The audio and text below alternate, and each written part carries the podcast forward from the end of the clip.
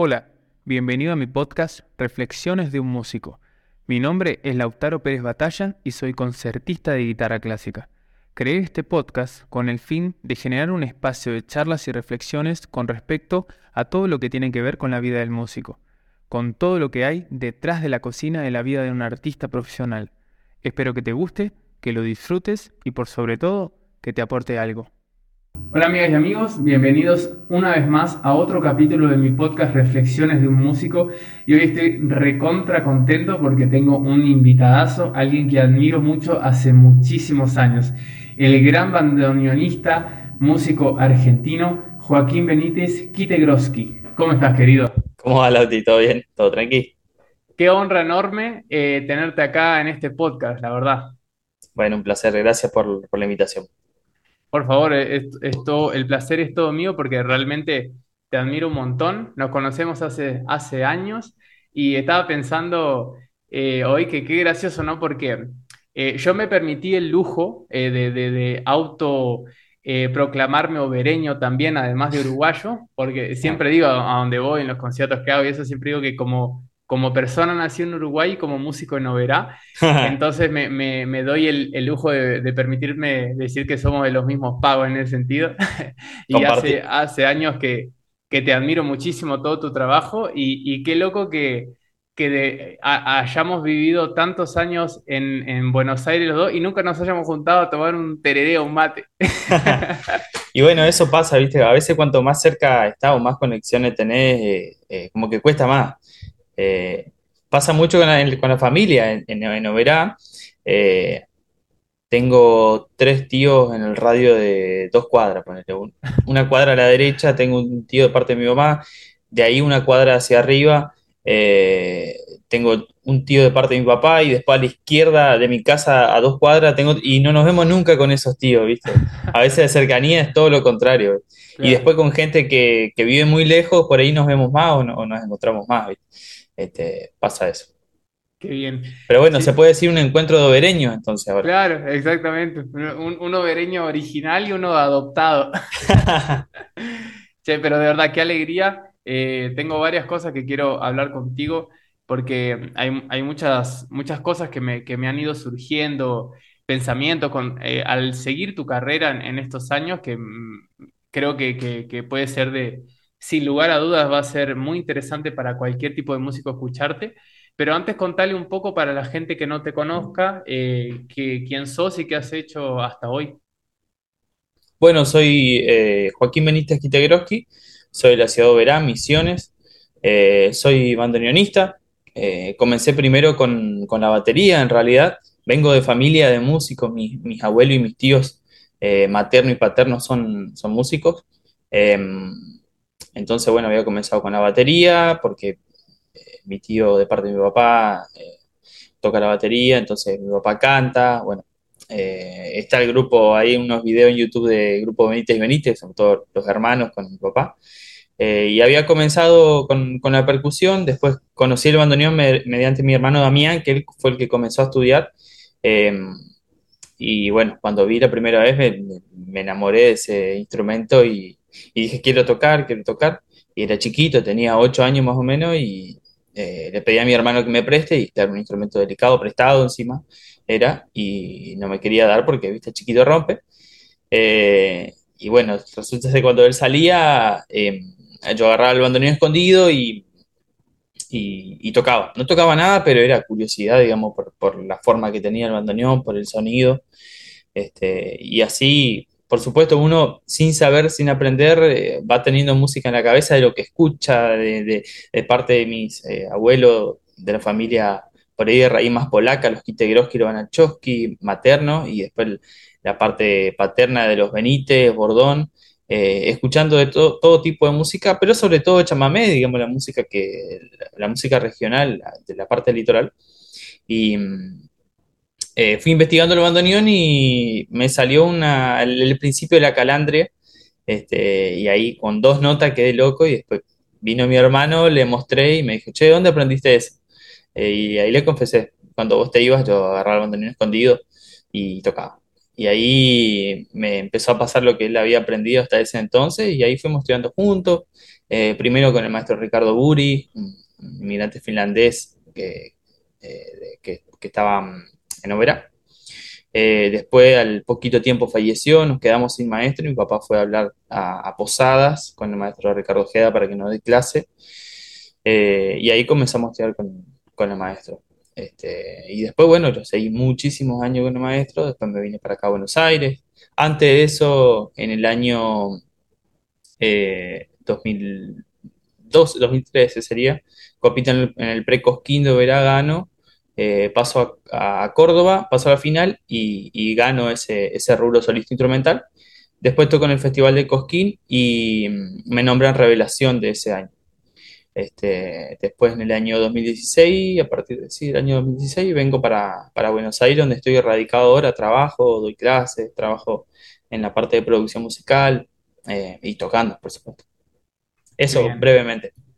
qué bien. Eh, vos sabés que eh, La primera pregunta que te quiero hacer, que es una gran duda que, que siempre me generó de, de- de cómo lográs hacer eso, que es ¿cómo haces para tocar tantos instrumentos tan bien? Porque uno eh, hace un trabajo, yo hago un trabajo de todos los días, de un montón de horas para intentar tocar más o menos bien la guitarra, y no es que vos también tocas el piano, también tocas la guitarra, también cantás, también tocas la batería, pero nunca te escuché la batería, pero la rompes con la guitarra, la rompes con el piano, la rompes cantando. Digo, ¿cómo, cómo, hace- cómo hiciste para poder dominar tantos instrumentos que sea tan natural en vos? Porque lo que, lo que yo siempre pensaba cuando veía algo tuyo es que sentía cómo la, la música es tan natural en vos, cómo, cómo realmente sos música, por decirlo de alguna manera.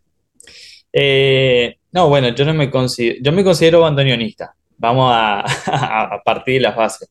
Eh, después me gusta mucho investigar los otros instrumentos eh, y porque amo la música, digamos. Aparte, por supuesto que amo el, bandoneón, la bata y todo eso, pero eh, me gusta la música en general. Entonces, todo lo que tenga que ver con, eh, con la música, voy a estar ahí investigando y me apasiona. Entonces, también se da de que una guitarra siempre un, en, en casa o en la casa de mi abuela, donde estábamos mucho en posadas, y entonces uno va investigando, va eh, curioseando, o cuando compartís una guitarreada, eh, a mí me pasaba de mirar qué acorde está metiendo, em, eso, pero además de, de curioso y de investigación, eh, hoy en día eh, por ahí tener algunos recursos de otros instrumentos que no sea el bandoneón me sirve también. Eh, siento que aporta tocar otros instrumentos, te abre un poco duda. la cabeza, es como hablar eh, otros idiomas. Em, pero todo tiene un, un solo fin que es tratar, tratar en lo posible de hacer música, digamos, y de conectar cada vez más, de entender, entender al otro, ¿no? Este, y es por eso que, bueno, un tiempo también tuve un piano y eh, comencé a, tocar un poco el piano, también eh, a ver pianistas, eh, a, a- a escuchar otros estilos, cómo, cómo, cómo son trabajar eh, los otros estilos en otros instrumentos. Eh, mi hermano Damián comenzó un tiempo a estudiar cello y en los ratos libres, muy poquito que tenía, eh, yo tocaba un poco el cello.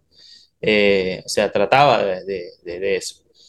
Una vez en mi casa también cayó un arpista, amigo de mi papá, y, me acuerdo que también me dejó un mes el arpa y, estaba ahí tratando de, tocar, digamos.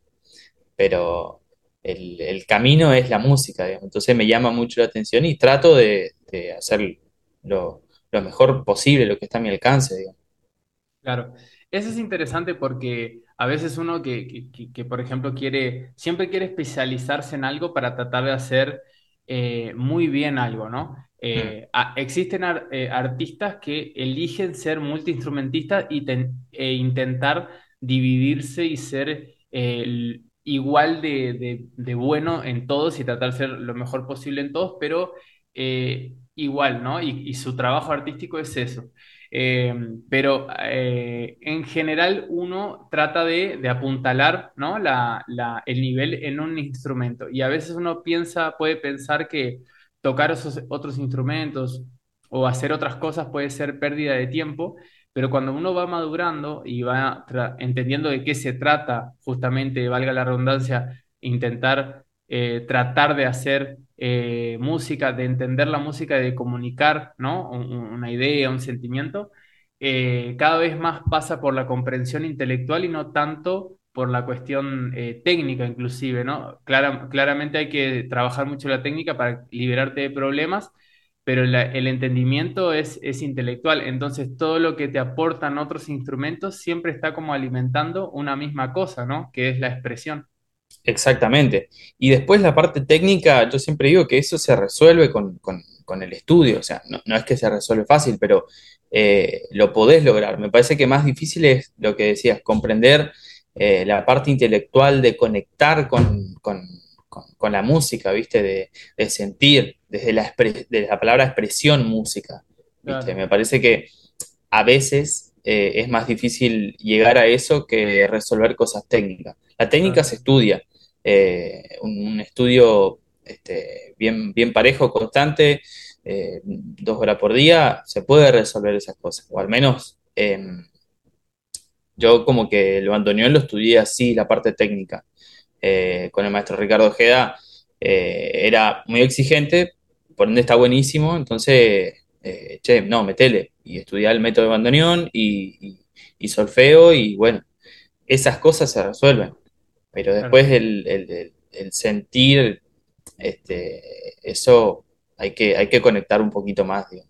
Claro, la expresión musical es una sola, los instrumentos son varios, pero el fin es uno solo, que es la expresión Exacto. musical. Y de hecho se nota, ¿no? Eh, se nota cuando a veces uno escucha una, un artista que está pensando en la música y otro artista que está pensando en el instrumento. Eh, pasa mucho en mi gremio, Donde, eh, donde se toca a veces muy guitarrísticamente y a veces tus mismos maestros te dicen, bueno, pe- pensá menos en la guitarra y pensá más en el, en la expresión musical, en la idea musical, ¿viste? Sirve claro. mucho, a mí me sirve mucho, eh, me gustaría eh, adentrar un poco en cómo estudias vos y en cómo has estudiado vos, pero a, a mí me sirve mucho pensar en justamente otros instrumentos o en una orquesta cuando quiero decidir qué hacer con un pasaje musical.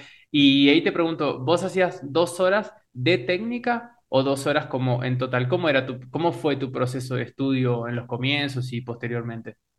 Sí, eh, la parte, obviamente de la parte técnica, yo no sabía música hasta que, que, que nosotros nos fuimos con- a, estudiar con el maestro Ojeda, porque el maestro Ricardo Buri tenía una forma muy particular de enseñar, vos no sabías nada de música, pero tenía, hacía un sistema para los bandoneonistas de un cifrado, no sé si, no sé si sabes que, o, o había- habrás visto alguna vez que eh, los bandoneones tienen como una especie de simbolitos, numeritos y eso, No, eh, a los teclados, bueno, a la, a la, a la derecha y a la izquierda. Entonces, claro, yo eh, me pusiste el bandoneón en, eh, hace 15 días. ¿Cómo sé dónde está el la, el sol sostenido, abriendo, cerrando? Entonces lo que hacía, en vez de, eh, escribía eh, la música, pero también le metía el número. Por ejemplo, el 7 cerrando es un mi y abriendo es un re. Entonces, si quería escribir una melodía de la calandria que sea, no sé, eh, re y fa sostenido, en vez de escribir re y fa sostenido, que vos no tenías idea, escribía 7 o 11 abriendo. Y de esa manera, este, eh, vos podías resolver, digamos, después la parte de duración de la figura, bueno, ya tu oído tenía que agudizarse. claro, Este, eso me llamó mucho la atención de parte del maestro eh, que, re- que resolvía, resolvió de esa manera muy interesante. Eh, y después, eh, cuando comencé a estudiar con el maestro Gea, me dice, bueno, acá vamos a estudiar música, no, no me interesa lo que tocaste hasta ahora, lo que tocaste, en dónde tocaste, qué temas y eso, acá se va a estudiar música, acá se va a estudiar bandoneón. Y, ahí, bueno, eh, me comenzó a pasar su método que él había eh, aprendido también con un alemán muy exigente. Este, y entonces era, bueno, haceme esta lección para la, para la clase que viene. Y mm, el, el método de enseñanza o de estudio que él, que él nos propuso a todos, porque era parejo, era repetir siempre mucho, digamos, repetir, repetir, digamos, el método de, de la, de la repetición. Algo que no te sale eh, primero lento, lento, lento, lento, lento, repetir muchas veces y después ir ganando velocidad hasta la velocidad que vos quieras llegar. Este, y mm, había cosas que, bueno, que eran muy difíciles o que requerían mucho tiempo, entonces como que me armaba una rutina eh, de dos horas por día, más o menos. A veces podía una hora por día, eh, pero era así, dos horas todos los días de estudio. Después lo que vos podés tocar fuera del estudio, genial siempre aporta. Eh, y bueno, me comenzó a, a, dar lecciones del método de bandoneón, del método de Marcucci, por ahí para los bandoneonistas que están, eh, que están viendo. Eh, con ese método yo, yo aprendí eh, y hasta ahora todavía lo tengo y hasta ahora lo estudio, digamos, el, el estudio uno nunca eh, debe abandonar. O Claro. sea, me Y, lo- gusta. y los buenos métodos siempre se vuelve, ¿viste? Sí, sí, sí, sí, sí. Bueno, yo agarro las primeras lecciones también a veces porque ya lo hice todo el método, pero siempre hay cositas que, que- que uno va, va pasando, viste, por alto, porque sí, bueno, ya hace muchos años ya no toqué esto y no, pero eso ya, lo- ya lo había tocado y no, volvé a eso, viste, que siempre claro. algo bueno le vas a rescatar. Eh, El otro día me pasó con, disculpa que te interrumpa, el otro día me pasó con un alumno que le estaba, le estábamos avanzando en los libros, los famosos libros de Carlevaro, y yo no me acordaba de unos ejercicios recopados que existían ahí de manejo de, de- del pulgar con diferentes células rítmicas con arpegio. Y dije, ah, mira qué copado esto, lo voy a volver a hacer, claro, claro. No, está bueno, viste, como este, activar eh, esas. Porque el cerebro va, queda- va creando como telarañas, ¿viste? Te armaste la casa, todo, ¿viste? El rincón, todo, terminaste el, el revoque. Pero después va armando telaraña y, ¿viste? Ahí se puede acumular humedad o, o mugrecita y hay que limpiar, ¿viste? De vez en cuando. Viene bien. Este, así que. mm, bueno, estudiaba, sí, prácticamente entre una hora y media todos los días de promedio, a veces una hora, a veces dos horas. Pero en Eh, total o solo de técnica. no, solamente de la parte técnica. O Y sea, después, era ajá, eh, el método de bandoneón, o sea, el, el- el estudio de- del dominio del instrumento, de conocer tu instrumento, y después también solfeo, digamos, lectura de música, lectura de la música. claro. Este, y hice un par de libros y después también me hizo hacer eh, solfeo cantado, que, que también está bueno y muy interesante. Este, y bueno, eso era, ese, ese era mi, mi- mi método, digamos, de, de estudio. Este, y pasás por todo ahí, por supuesto, pasás por escalas, arpegios, obras, eh, todo. Primero te hace conocer el instrumento, abriendo, cerrando con ayuda. Eh, y algo muy importante que tiene el bandoneón es el tema de la digitación, es decir, con qué, con qué dedo vas a tocar ciertas frases. Eso es algo que hay que siempre prestar atención porque decís, che, no me sale, no me sale, no me sale. Y está ocupando bien los dedos, digamos. Claro. Este, sobre todo el quinto dedo, nosotros nombramos uno, dos, tres, cuatro, cinco, eh, que a veces suele, suele ser un poco perezoso, che, no querés tirar tanto, ¿viste? Me cal- calculo que en la guitarra capaz también debe pasar lo mismo. Sí, es el, más débil Sí, también, ¿no? Entonces, este, eh, eso y ese método lo que tiene, este, el, el método Marcucci, es que todo el método está puesto la digitación con qué dedo eh, es lo correcto para tocar, digamos. Con qué dedo correctamente puedes hacer una escala, tanto abriendo o cerrando mano derecha, mano izquierda.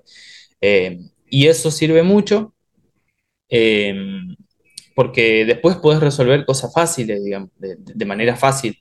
Eh, en vez de tocar con tres dedos, como tocaba Piazzolla, que era un loco y se tocaba todo, eh, tenés un dedo más como el cuarto para resolver cosas ahí eh, incómodo, ¿viste? que tiene el bandoneón.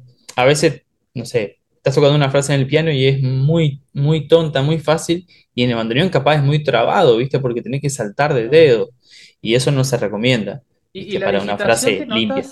eh, es media circular, ¿no?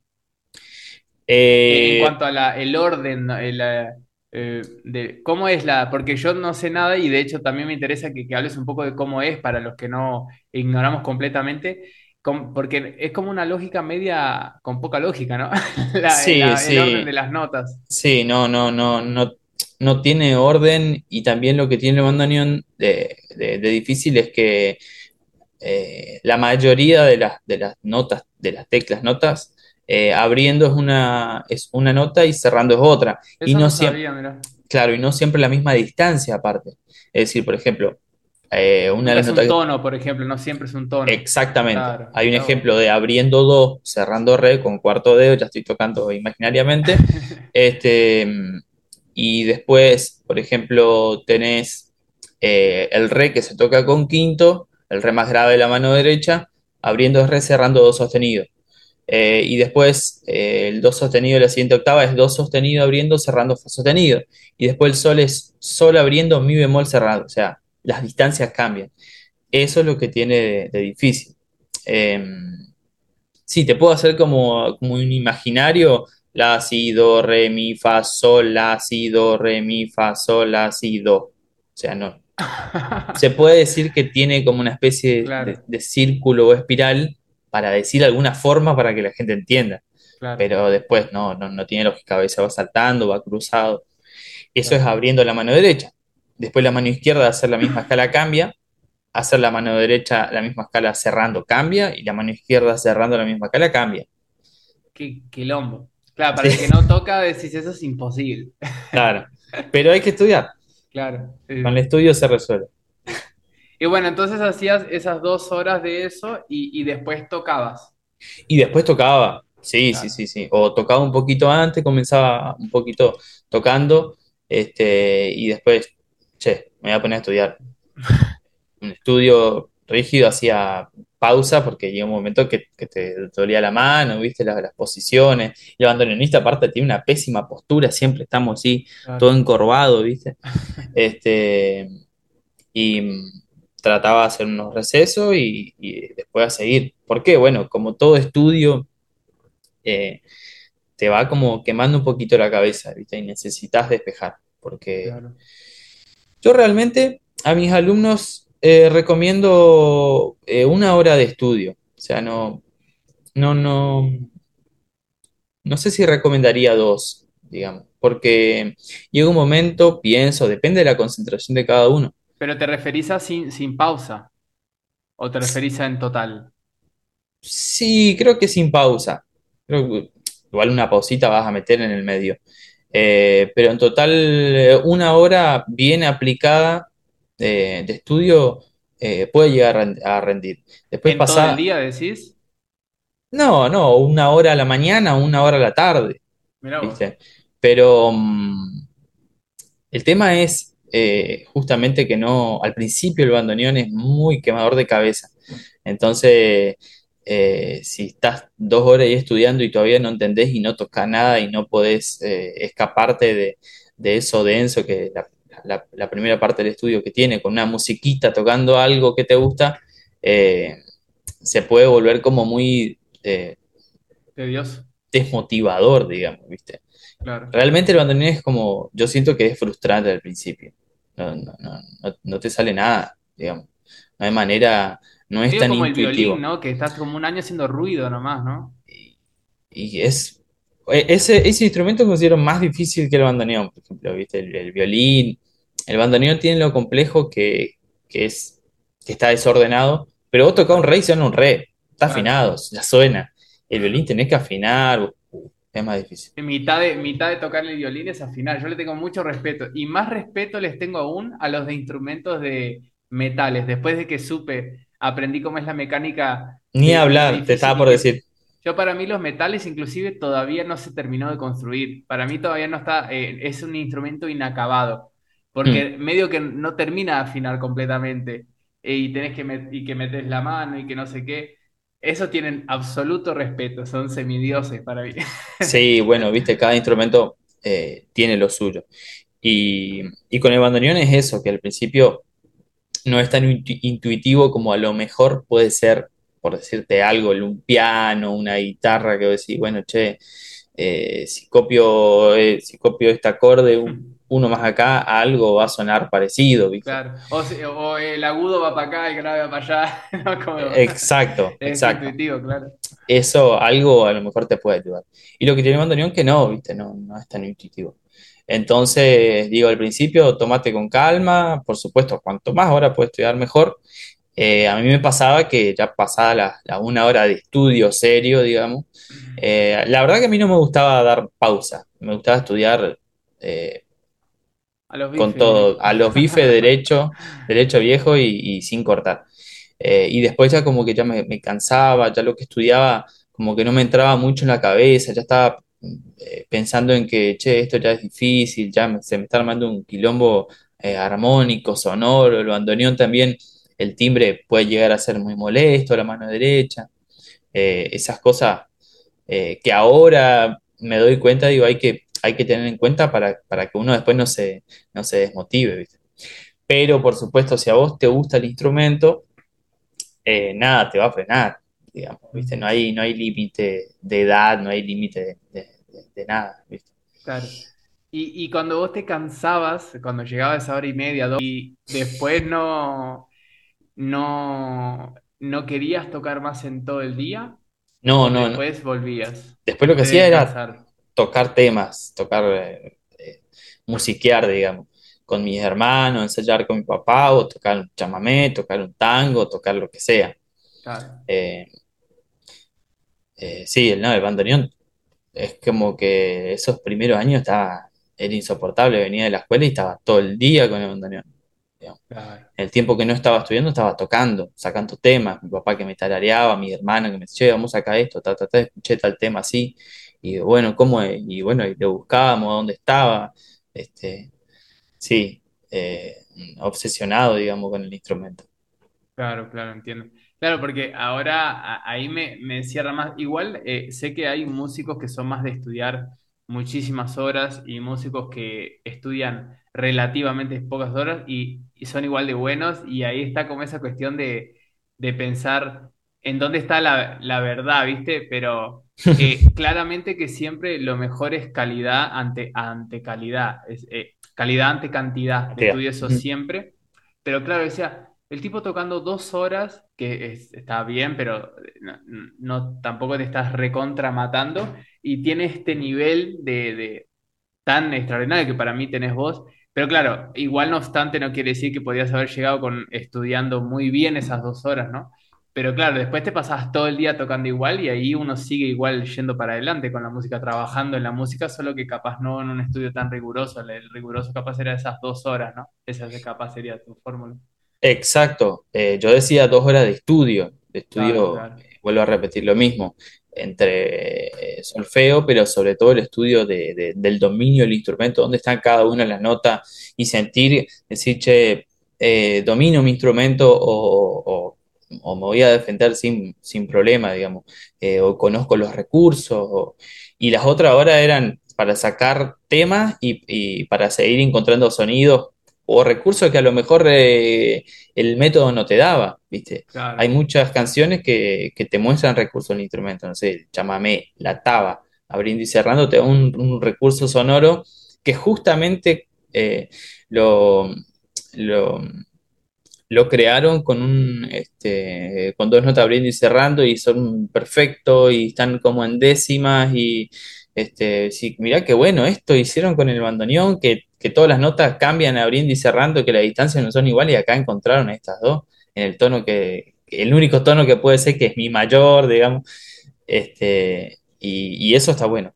Claro, esas dos horas son de estudio. Después eh, escuchaba de todo, quería sacar, eh, tocaba arriba de jazz, de rock, de reggae, de música clásica, tango, chamamé. claro. Este, sí. Siempre escuchaste de todo, ¿no? Sí, mi papá siempre nos inculcó a escuchar de todo, porque le gusta de todo. Qué Eh, bien. por supuesto, la parte del litoral, como dije, chamamé, galopa, todo lo que encierra eh, la región del litoral. Eh, Oberá también está más cerca por ahí de Brasil que de Paraguay, entonces también escuchamos la música huya, eh, nos criamos con eso, tenemos eh, parientes también que son de, Brasil, entonces también hay una, influencia de ese lado. Eh, el bossa nova también siempre, siempre estuvo, el samba, eh, la polka, mi papá también siempre nos dijo, che, escuchen tango porque este, está bueno escuchar tango, es como que te educa en, cierta parte, nosotros como litoraleños le vemos al tango, ¿viste? Claro, Este, y, y después la música que también cantaba mi papá en ese entonces, la década del 60 70 Nino Bravo, este, Los Iracundos, no sé, Roberto Carlos, de parte de Brasil, de todo, de todo. Sí, música, ecléctico. sí, sí, sí, muy variado. Y nos criamos así, y era lo que escuchábamos en la radio también. Eh, escuchábamos de todo y nos íbamos para la casa de, de mis abuelos y mi abuelo y mi tío tocando colomeica y mazurca y polca eh, ucraniana y polaca. Este, y después nos íbamos a tocar un cumpleaños y nos pedían solamente música paraguaya, ir a polca y guaraña y, a- y hacer repertorio de polca y guaraña. Este, Claro. sí, Mirá y vos. es- Y, hay una de las cosas más importantes, ¿no? Para aprender en la, en la música, que medio que es de las que menos se puede enseñar, que es el swing. Y yo creo que, que eh, una forma de, de ir como adquiriendo eh, como ese swing que después uno no lo puede explicar, es justamente escuchando mucho, haciendo, jugando con barro del tocar y tocar y escuchando. Eh, uno creo que va aprendiendo un montón de cosas sin darse cuenta, ¿no? Cuando escuchas y después haces un- una chacarera y haces cierto acento que no lo haces en una pieza clásica, pero porque vos escuchás chacarera y ya lo escuchás con esos acentos así medio exagerados, ¿no? Y esos contratiempos de la música folclórica y, ¿no? Y esas son cosas que uno aprende con la escucha, es un, un gran, un gran formador el oído, sí, sentido. sin duda. Y por supuesto que la, la mejor experiencia es tenerle a los músicos ahí, ¿no? Claro. Y Vos siempre bueno, te rodeaste de mucho músico, ¿no? Eso fue un gran privilegio. sí, y, y también eh, toqué muchísimo. O sea, no solamente con mi familia, sino que acompañé mucho y muchos estilos, eh, eh, muchas tonalidades. Cuando recién comenzaba a pasar unos años y, y- y había un repertorio solamente de folclore que se hacía en fa sostenido menor y yo, ¿qué era? ¿Existe fa sostenido menor? ¿Qué es eso? ¿Viste? Tengo que tocar dos sostenidos mayor como la set, como el dominante y, y era como todo un mundo nuevo. Che, yo no salía de la menor, re, mi menor, do y, y descubrí otro mundo nuevo. Uy, hay que tocar ahora folclore y para mí ya me, me quedó el folclore en fa sostenido menor. Qué, qué difícil. Bueno, me voy a poner a investigar, a tocar porque, claro, la primera vez se hace agua, digamos, no, no, no pega una. Y aparte siempre mira, en el caso del bandoneonista, dale, hacete la intro. ¿Y qué intro? De tal tema. Nunca escuché ese tema. Bueno, hacete una introducción. Ahí comencé a improvisar. Y por supuesto, al principio, errores, errores, errores, agua, agua, agua. Una pegaste bien. Bueno, para la próxima ya te vas armando. ¿Y eso Eh, hacías ya, ya tocando inclusive o tocando así informalmente con la gente? mm, Esos tipos de agua, digamos. Y generalmente eh, era informal, pero también ha pasado que decís, bueno, voy a invitar a un amigo a cantar, a un amigo músico, se va a cantar unos temas. Bueno, dale, sí, vamos, María va en, en, en- en la bemol menor. Ok, bueno, dale, Gracias, muchas gracias. dale, amigo, amigo, amigazo. Bien. Este, sí, ahí era, ahí era formal, digamos, el Claro, agua era vos lo formal. tenés, viste, lo tenés rearmadito, viste, Sí, en, es, en la y te dice, ay, me queda alto, me bájamelo en queda la poco. bemol. Me queda un poco alto. Dale, bueno, hacemos un sol. No, no me queda abajo, hacen la bemol, ¿viste? Este, sí, claro, tener la introducción armada, uh, esta introducción la rompe, ya sé, no hay problema. Sí, vamos. ¿En qué hace? Este, en, en re bemol, en mi bemol. Ah, mirá vos. Y ahí comenzaba a decodificar, ¿viste? Pitágoras, cómo era todo. Sí. Bueno, y eso ha- me ha pasado también muchas veces y a veces me sigue pasando, por supuesto, porque uno va aprendiendo de los errores. Este, era por ahí los casos informales en guitarreadas, eh, que particularmente a mí la verdad que no me gusta equivocarme nunca, ni siquiera en lo formal ni en lo informal. O sea, eh, em, eh, hay que hacer las cosas bien o tratar en lo posible de hacer las cosas bien siempre, hasta cuando estás estudiando, cuando estás en tu casa. Creo que se comienza por ahí, ¿viste? Claro, claro. Este, siendo educado por, por- por la casa primero. Eh, pero bueno, sí, obviamente, inevitablemente uno no puede nacer sabiendo todo y resolver todo al principio, y bueno, hacía, hacía agua. Pero eso era también un motor eh, que me llevaba a mí a decir, che, la próxima no, no, no quiero pasarla mal, digamos. Es más, ya que, che, muy bien, no, no, no, yo sé que no estuve bien, No me digas eh, muy bien, ¿ah? claro, decime la verdad. Eh, entonces, che, voy a ver qué onda fa sostenido y la bemol y mi bemol, hay que, cómo, cómo me llevo con eso. Y eso es, che, y me pongo a, a- a estudiar y así resuelvo y no la paso mal después. Y eso ahí va completando sin querer eh, por, por motivaciones propias eh, ciertas metas, ¿viste? Eh, logré descodificar esa parte armónica eh, y después ya me sirve como recurso, después ya con eso aprovecho y empiezo a rearmonizar, comienzo a fusionar acordes que me forman tal, y bueno, este, y así.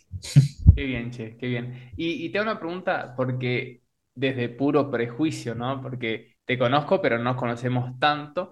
Vos a mí me pasás una, una impresión de ser un tipo muy zen, muy tranqui, así, eh, tranquilo, relajado. Entonces, eh, no sé si es así o no, pero vos, eh, vos hablabas hoy al principio un poco de que de ciertas cosas que pueden llegar a, frustrarte con, con el instrumento, cuando uno está aprendiendo, no sé qué, no sé cuánto. Y, y una de las cosas más, más difíciles, justamente, in- inclusive también de estudiar el instrumento, es no sentarte las horas eh, que X, sino eh, aprovecharlas, hacerlas concentrado y motivado, porque sin motivación es bastante difícil de estudiar, aunque hay que hacerlo igual, buscar la manera de, de, de, de- ser, eh, de ser productivo igual. Pero, ¿cómo has manejado vos eh, tus frustraciones con el instrumento, con, con, con esa cuestión de tratar de, ir para adelante cuando a veces las cosas no salen? Uno viéndote primero un tipo, por lo menos la, la impresión que generas es esa de tranquilidad, y ya viéndote como un súper músico consagrado con un gran nivel y referente del bandoneón en la Argentina. Y bueno, frustraciones tenemos todos y, y pasa en todo momento, sigue pasando, digamos. Eh, y ahí donde está el gran, gran, gran, gran apoyo de la familia que te dice seguí, eh, o al menos esa eran, ellos eran mis, mis, mis- y siguen siendo, son mis motivadores, digamos. Este, mi, mi papá, todos, o sea, mi papá, mi mamá, mis hermanos, mi hermano más grande, más chico, mis tíos, los parientes, los amigos. eh, porque, bueno, me ha pasado de que yo tengo como un resto, un backup ahí de, de- de sacar, este, sacar ahí del, de la papelera eh, ciertos motores que disparan una, una motivación, ¿viste? Desde el lado, obviamente, emocional, psicológico. Pero después hay un momento que, che, no, ya, ya saqué todos los recursos que, que tenía como para, para motivarme, ya me estoy hundiendo. Y ahí donde viene la familia y, y- y te habla y te dice cosas este, para mejorar, para que sigas creciendo, te da ese aliento que necesitas, que a lo mejor en otro lugar no, no vas a poder encontrar. Eh, y bueno, nosotros, la familia, yo, un afortunado de, de- tener esta familia que siempre, siempre me nos apoya. Eh, y entonces ahí es donde estaba ese, ahí salía de esa frustración. Me pasaba con las lecciones. Eh, repetir, repetir, repetir, y sí, estoy estudiando hace dos horas y no me sale un pasaje y no me va a salir, no me va a salir, no me sale y ya me iba enojado con mi mamá y ya, estaba ahí no me sale, no, no me sale. Anda, andase, te va a salir, seguí intentando. No, no, ya, ya intenté, repetí, ya repetí 700 veces, anda, te va a salir, seguí intentando. Y bueno, es, es la paciencia también que uno tiene que ir este, domando, formando, eh, porque bueno, al principio eso es muy frustrante, entonces decís, che, quiero tener los resultados ya y no, no estoy obteniendo. Y ahora de, de grande, digamos, pienso que, que recién estoy comprendiendo el instrumento y cuáles son sus, sus, sus tiempos de aprendizaje y, y, y sus tiempos de, de, de ver los resultados, digamos. Y, también hay que conocerse un poco también a, a uno mismo y, tratar de tener un control de decir, che, cómo actúo en, en- en- ciertas eh, ocasiones de frustración, de, de tener, viste, de armarse mucho de paciencia. Eh, es algo como todo complejo.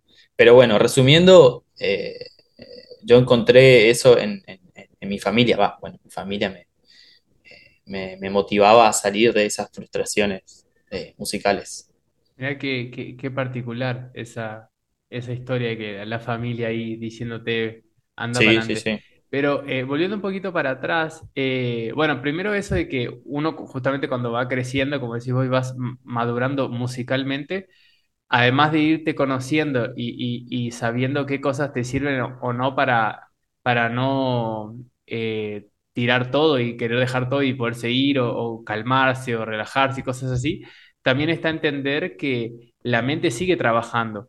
eh, uno, uno, a veces uno cuando es más, a mí me pasaba mucho, ¿no? Cuando años atrás yo quería que- resolver ese pasaje ahora. Si es lógico, si yo lo estoy estudiando y estoy haciendo todo, supuestamente toda la tarea, de estudiar lento, de analizar si la digitación es la mejor, si esto y que lo otro, y quería que me salga ya. Y, y no, vos lo estudiás cinco minutos y después la cabeza sigue y mañana ya lo vas a tocar y va a estar mejor. Y hay una manera de aprender a estudiar optimizadamente para no quedarte 10 horas en un pasaje. ¿Cómo haces para armar una hora de música si estás 10 horas o tres días, una semana con un pasaje de 30 segundos, ¿no? Eso uno va aprendiendo con, con el tiempo. Pero eh, volviendo atrás un poco, me interesa eso que dijiste como eh, profundizar un poco. Viste que vos dijiste que tenías como en la galera algunas herramientas, digamos, autónomas para, para tratar de justamente no desmotivarte y después cuando ya no las, cuando ya las habías agotado, recurrías a los afectos. ¿Cuáles son esas herramientas que vos tenías para, para la autogestión de la motivación? Y eso era, bueno, sobre todo muy al principio. Eh, la verdad que eran también cosas, eh, puede- pueden ser pequeños objetivos que a mí me servía como, eh, me servían como herramienta de motivación, no sé, eh, lograr sacar un tema de tal estilo, de tal bandoneonista, por darte un ejemplo tonto, eh, estudiar algo, decir, bueno, termino de estudiar esto y ahí me doy la oportunidad de comenzar a sacar Siestitud Sangueña de, que tocaba Julio Lorma, un tema, un chamamé que me gusta muchísimo. Entonces, si, si, si te sale bien ese pasaje, esa lección de toda esa obra, eh, a partir de eso era como mi, mi propio maestro, decía, te voy a, te voy a bonificar eh, pudiendo tocar, eh, ir a, a- tocar un chamamé, a sacar. Si no, Divertite, te anda a jugar. claro, exacto. Si no, hasta que, o sea, hasta que no saques, hasta que no resuelvas eso, no, no, no vas a poder este, avanzar a la, siguiente bonificación. Eh, eso era una de las, de las herramientas que por ahí me acuerdo ahora. Eh, generalmente, generalmente eran, eran canciones, eran temas. Y después, bueno, también estaba eh, todo el esfuerzo que hacía eh, mi familia para que nosotros con Damián eh, vayamos a estudiar. Viajamos de Oberá para Posadas dos veces por semana, los martes eh, y viernes a estudiar con el maestro. Eh, de Oberá a Posadas más o menos una hora y media o dos en colectivo. Eh, veníamos de la escuela tipo doce y media, las dos salía, almorzábamos rápido. Eh, también estudiaba en un colegio técnico, o sea, realmente no tenía tiempo casi para nada. Llegamos a las 4 de 4 a 6 estábamos en, en, en Posadas, el calor que sabemos que hace en el litoral. Este, volver, a veces no estudiaste lo suficiente y el maestro era muy, eh, muy, muy, muy rígido en- por decir algo. Y si te equivocaste un par de veces, uno o dos, o no, no, no estudiaste lo suficiente, andá a volver y, y- vas a repetir la lección y el, viernes, por ejemplo, eh, tenés que hacer lo mismo para ver si pasás. Entonces también era, eh, por un momento te pensaba, mi papá está resignando, somos una familia numerosa, somos siete hermanos, resignando a lo mejor un poco de plata eh, para nosotros, para los hermanos, para la familia, para comer, para movernos, para que vayamos a estudiar. Eh, por lo menos tenemos que hacer un, esfuerzo grande y, ir pasar, pasar, pasar, pasar, a lograr, lograr eso. Este, era como un peso también emocional que, que, teníamos, que a mí este, me parece que todo fue, fue una gran escuela. Eh, y eso era también lo que en un momento, pucha, no me sale, no me sale, no me sale. No, nada, me tiene que salir. Yo tengo que ir el, el martes, tengo que pasar. Tengo que ir el viernes y yo no puedo repetir esa lección. Tengo que pasar. No me voy a quedar. Estoy perdiendo tiempo. Este, y así, eran, esos eran los, los recursos que, que utilizaba, digamos. Mirá vos. Y hoy en día, cuando, ¿qué tipo de, de, de frustraciones? De, porque es como decir, uno todo el día eso, esperar a que llegue un momento donde no suceda más es, es utópico. Entonces, Mm. eh, hoy en día, ¿con qué tipo de frustraciones te, te encontrás en tu día a día y, y- y de qué manera las, las sobrellevás? las mismas. Las, tengo las mismas frustraciones de decir cómo no me sale, o, o a veces son más terroríficas porque cosas que te salían antes ya no te salen ahora. Y eso es, eso es lo, para mí es lo peor, digamos, ¿viste? Como que sufro mucho esa. Claro, Este, pero me considero que hoy en día estoy un poco más controlado y digo, bueno, tranquilo, paciencia, relajo, me hago un mate cocido con leche, eh, este, o miro otra cosa y después vuelvo, claro, como de que despejo la mente. Porque uno también es un poco más grande, tiene más responsabilidades, la vida misma. A lo mejor más, cuando uno es más chico, primero que aprendes un poquito más rápido y no tenés estas responsabilidades de adulto, digamos, que ya la- no estás pensando solamente, che, tengo que, eh, tengo que aprender aquella lección, sino que ya tengo que pagar el alquiler, las despensas, pagar el, pagar el monotributo, eh, uy, ¿cómo estoy con, con eso, viste? Ya, ya comenzás a pensar en la vida. Eh, ¿hace cuánto que no voy para Misiones? ¿Cuánto estará un pasaje? Me pongo a investigar ahora cómo estoy con el límite de la tarjeta. Ya otras, otras cosas, que a mí al menos me sacan, ¿viste? Eh, me alejan un poco de la... En realidad me ponen en la realidad de la vida, pero eh, a veces interfieren un poco con, el ámbito musical. Y ahí es donde me tomo un respiro, charlo con mi novia, hablo con mi novia que me hace el aguante, con Romy, que está en todo, que eso también, ella es mi, gran sostén acá eh, en, en- en Buenos Aires, nosotros vinimos prácticamente juntos, este, y eso eh, me sirve mucho. También de hablar, yo no era mucho de hablar, eh, y ahora como que todo lo estoy llevando ahí con... Tenemos ahí sesiones propias de, de- terapia con, con Romy, y de hablar y de contar y resolver y, pues, y, y- pero ella es bailarina de danzas árabes, o sea, la parte de la danza. Y, pero, ¿qué me puede ¿Obereña res- también? Ella es de Posada, de Posada, Ah, pues posadeña sí. Em, ¿y qué me puede resolver en la parte musical alguien que sabe danza? Y no, pero, pero te puede decir o- otras cosas, otras palabras, o desde su punto de vista que es muy valioso. Siempre hay que mirar el punto de vista de- desde afuera. Este, hay que pedir otra, una segunda opinión, una tercera opinión. Y de esa manera eh, resuelvo, o cosas que no salen, ¿viste? A veces proyectos que uno tiene de disco y por H o por B, llámese pandemia o lo que sea, o viajes, que no, no salió esto porque faltaba esto. Y a mí me pasa de que me, que me frustra, digamos, porque uno se arma, o al menos yo me armo de cierta ilusión, como que ya me, ya me veo eh, en el lugar, ahí trato de visualizarme mucho.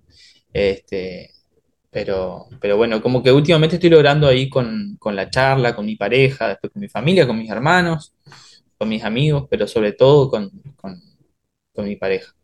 Y claro, siempre, la paciencia de siempre, bajar, eh, relajar, comenzar lento, no me está saliendo rápido, pero ¿por qué? Si ya toco y ya toqué millones de veces y no me sale, antes me salía y ahora... Bueno, ¿dónde está? Tratar de buscarle el, el problema, ¿viste? ¿Dónde está fallando? A ver, voy a ver. Ah, es el dedo. Ah, es la posición. Ah, lo hacía cerrando. Eh, y aparte, todo, o sea, todo puede cambiar en, en- en todo momento y hay que abrirse también a eso. Sí, date una oportunidad de cambiar, no vas a hacer siempre lo mismo. Las articulaciones a lo mejor responden diferente, están más acostumbrados a una cosa que otra, estás tocando otro estilo. Ahora ac- acá estoy tocando de que vine a Buenos Aires y toco muchísimo tango. Eh, y prácticamente en el año no toco chamamé. Toco cuando toco acá, pero no toco, digamos, eh, públicamente, claro, en, en formal. Este, y esas son cosas que a lo mejor eh, uno no, no, no debe perder de vista porque hay recursos del, del estilo chamamé que te puede dar y que justamente en ese pasajito, en esa obra, no te está saliendo porque te, te falta ese pique, porque te falta ese, ese swing. Y bueno, ahí es donde vos com- comenzás a verte de afuera che, a ver qué, qué- cuál es el problema, cómo estás de, ¿viste? de la salud, ¿hiciste el Servi? ¿Viste? Todo eso para mí incluye todo. Tiene mucho que ver. Es re interesante, ¿no? El estudio de la música porque es tan como abarcativo, justamente, cuando, cuando uno está estudiando algo. eh, a veces el, el- la solución, por ejemplo, de un pasaje musical y esto, aunque eh, nos pongamos muy específicos, está bien porque el público de este podcast es muy específico. Eh, a veces la solución está así en algo más eh, claro, por decirlo así, más, más a la vista, como por ejemplo la digitación, que es gran amiga de la solución de problemas, porque tocar un instrumento, a- cuando así eh, crudamente a nivel, por ejemplo, técnico, es el arte de resolver problemas, ¿viste? Todo el tiempo resolviendo problemas para que salga una idea musical. Sí. Entonces, eh, uno se pone a pensar, y a veces la- las soluciones son como más claras o a la vista, como por ejemplo, te convenía más poner el dedo 2 en vez del dedo 3 capaz te convenía más hacerlo en, en tal nota abriendo en tu caso en vez de cerrando, yo qué sé, cosas así. O a veces, te- yo qué sé, en la guitarra es mucho de adelantar el cuerpo si vas a ir a una posición más, eh, eh, más aguda, por ejemplo, porque siempre te da más estabilidad, etcétera.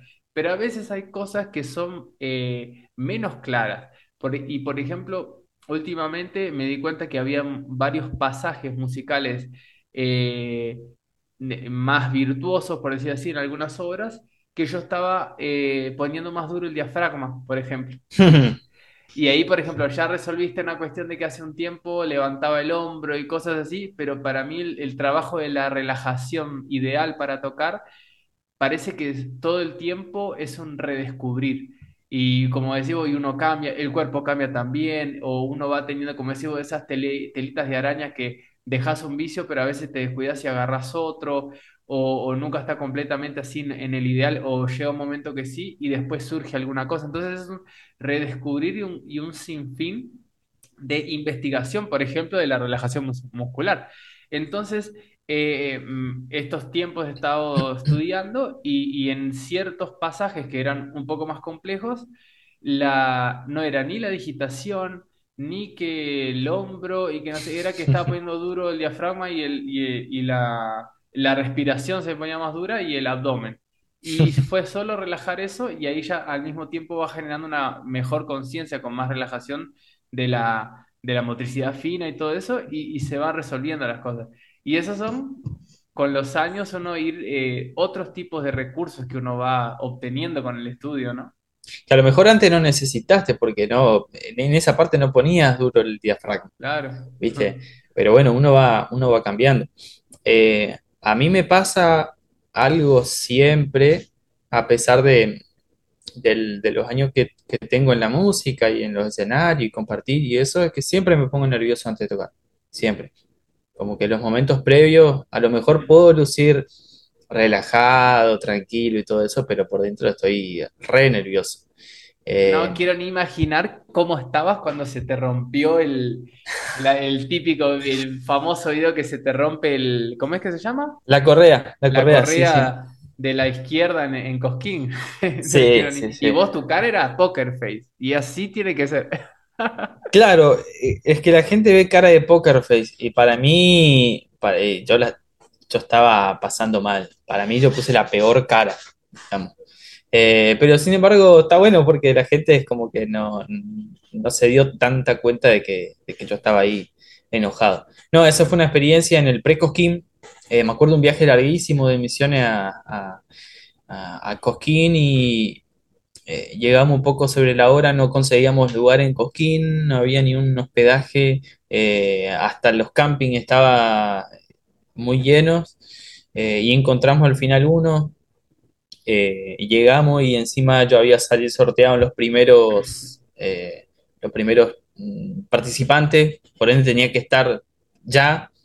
eh, y mm, recuerdo, Jairo, uno de mi- mis hermanos, se quedó armando la carpa y con mi papá y con, con Lisandro nos fuimos al- a la plaza y, y bueno, cansado del viaje, con dolor de cabeza, con hambre, sin asearse, eh, y tener que ir a tocar y tener que competir ya, porque encima tenés que ir ya, porque sos el número 3 el número 4 y ya, ya, ya va a comenzar. Y bueno, nos fuimos, yo no había podido tocar el bandoneón en un día y medio, dos de viaje. Este, y cuando estaba como probando atrás del escenario, eh, se, se- se me rompe la correa, digamos, se se me rompe la correa previamente. Y entonces eh, faltaba media hora, salimos a correr con mi papá a buscar en la feria artesanal, hay alguien que vende una especie de cinto, correa.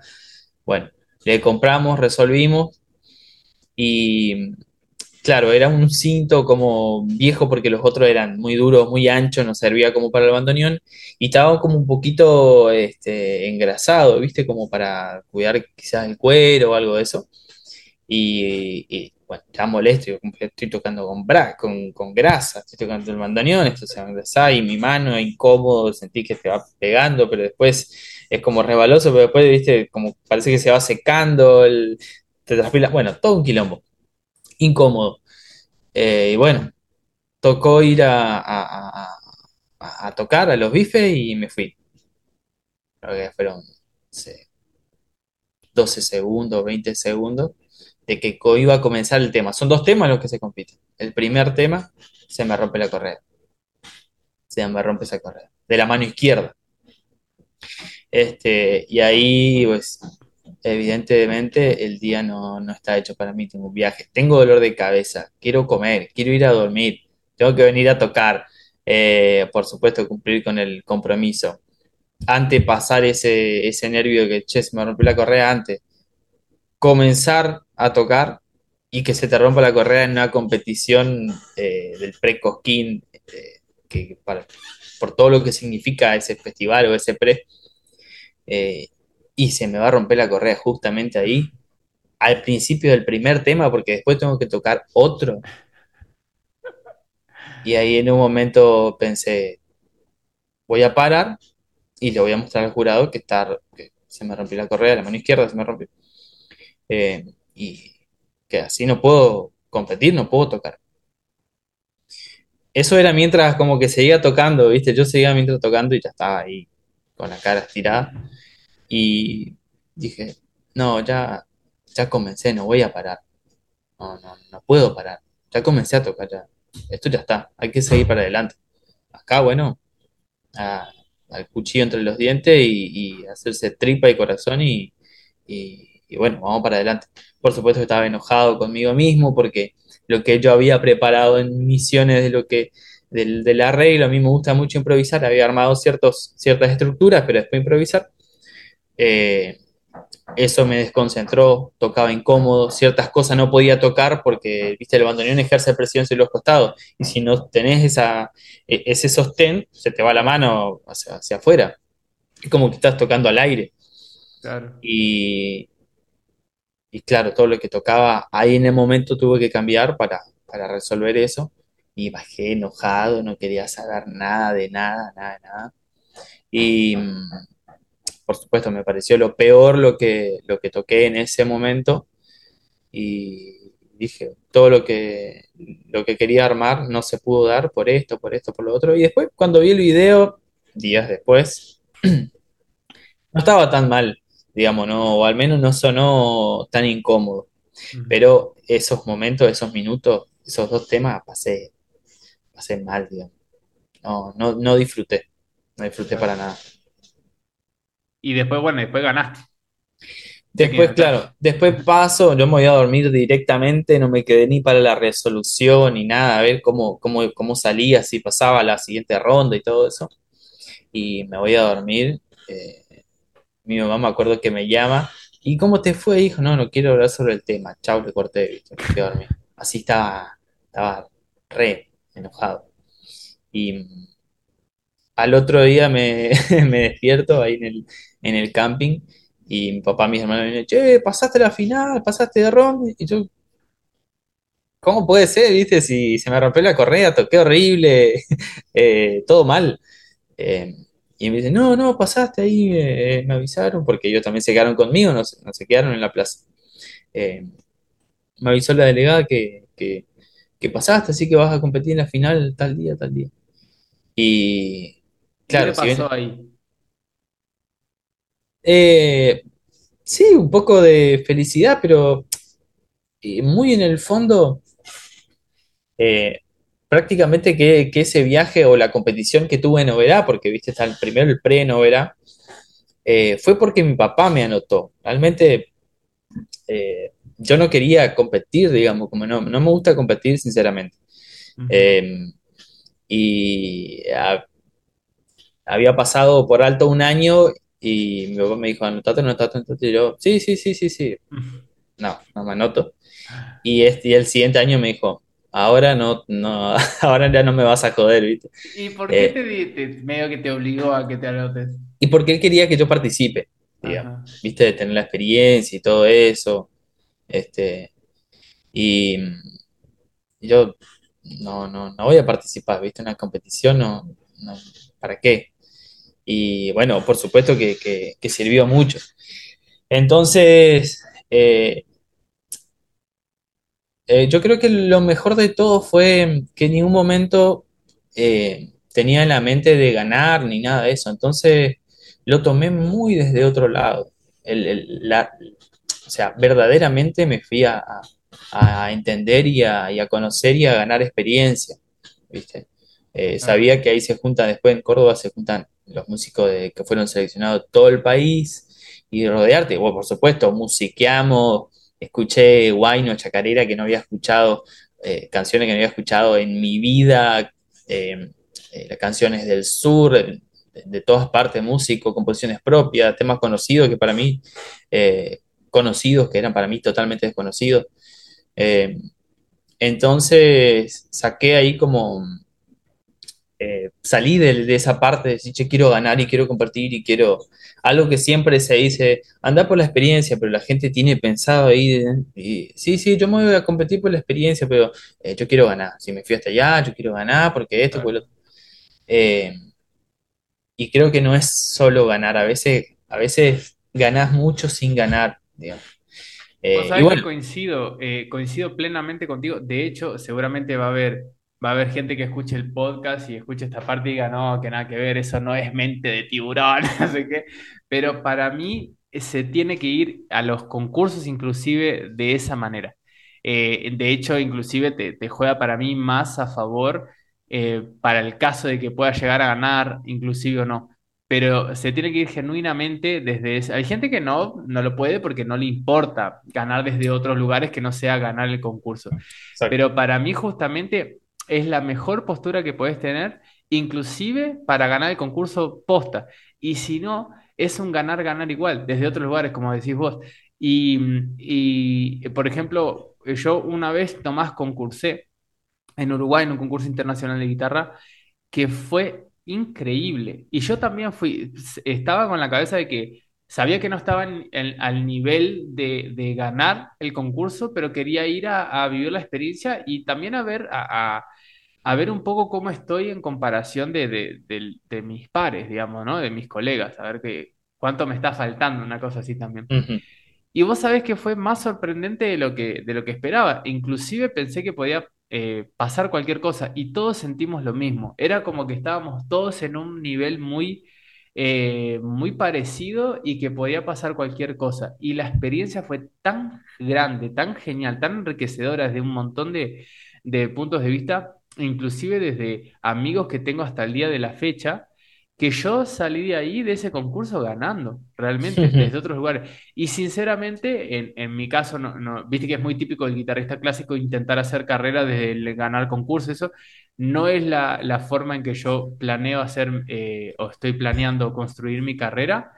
Eh, aparte de que no tengo, no tengo tanta madera para ser ganador de concursos, pero sí quiero participar algunas veces más, pero desde ese lugar, de vivir esa experiencia, de vivir ese desafío, de como que el desafío para vos mismo y de, y de compartir esas, esas experiencias, de conocer gente, inclusive de que te escuche gente. Porque, por ejemplo, una fuente que yo tengo de conocer nuevos guitarristas es ir a escuchar los concursos.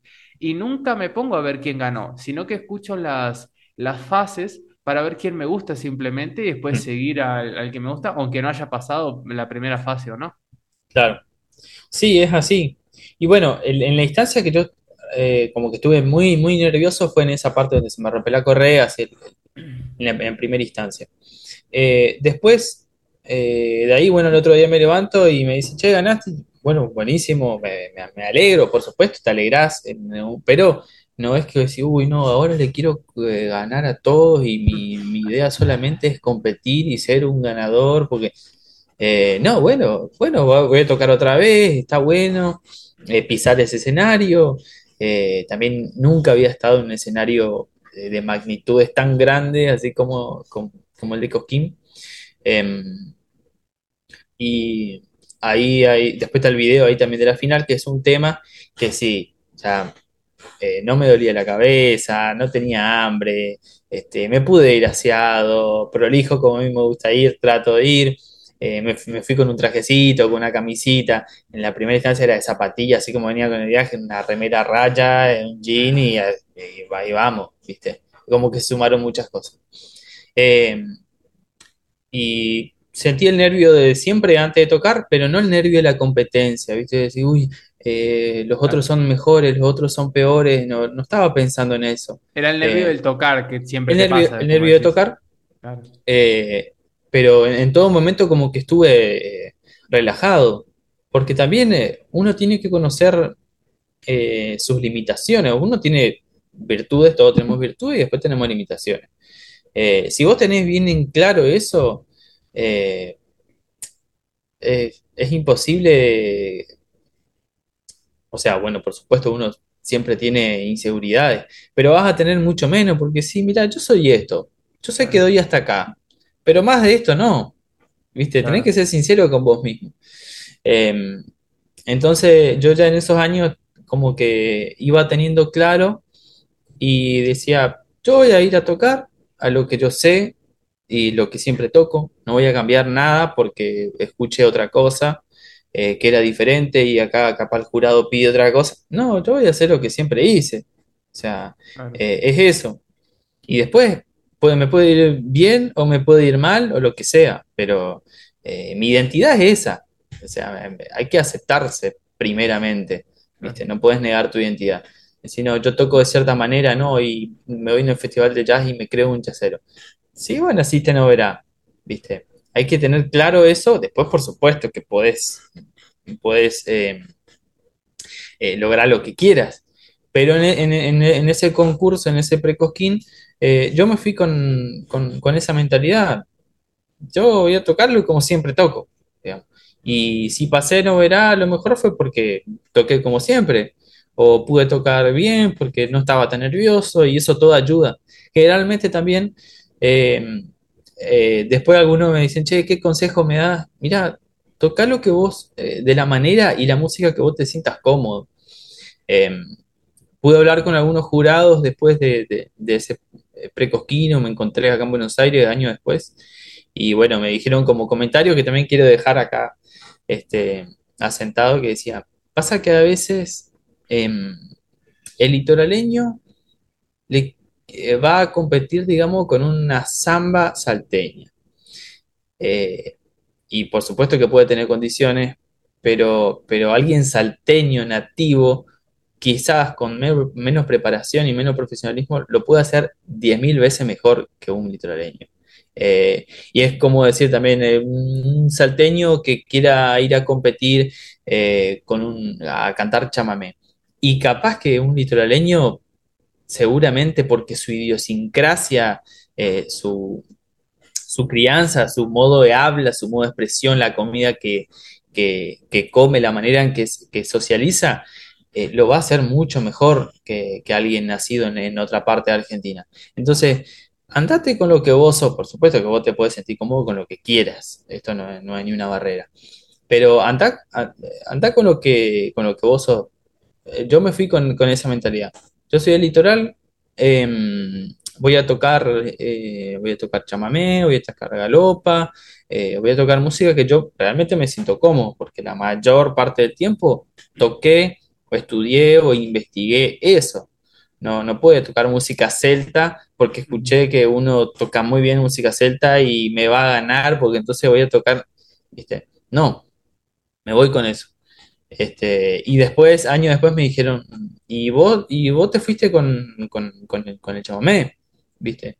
Eh, que, que, es tu música, entonces ya tenés un, ya te asegurás un cierto porcentaje si vas a tocar bien o te va a ir bien hasta un cierto porcentaje, ¿viste?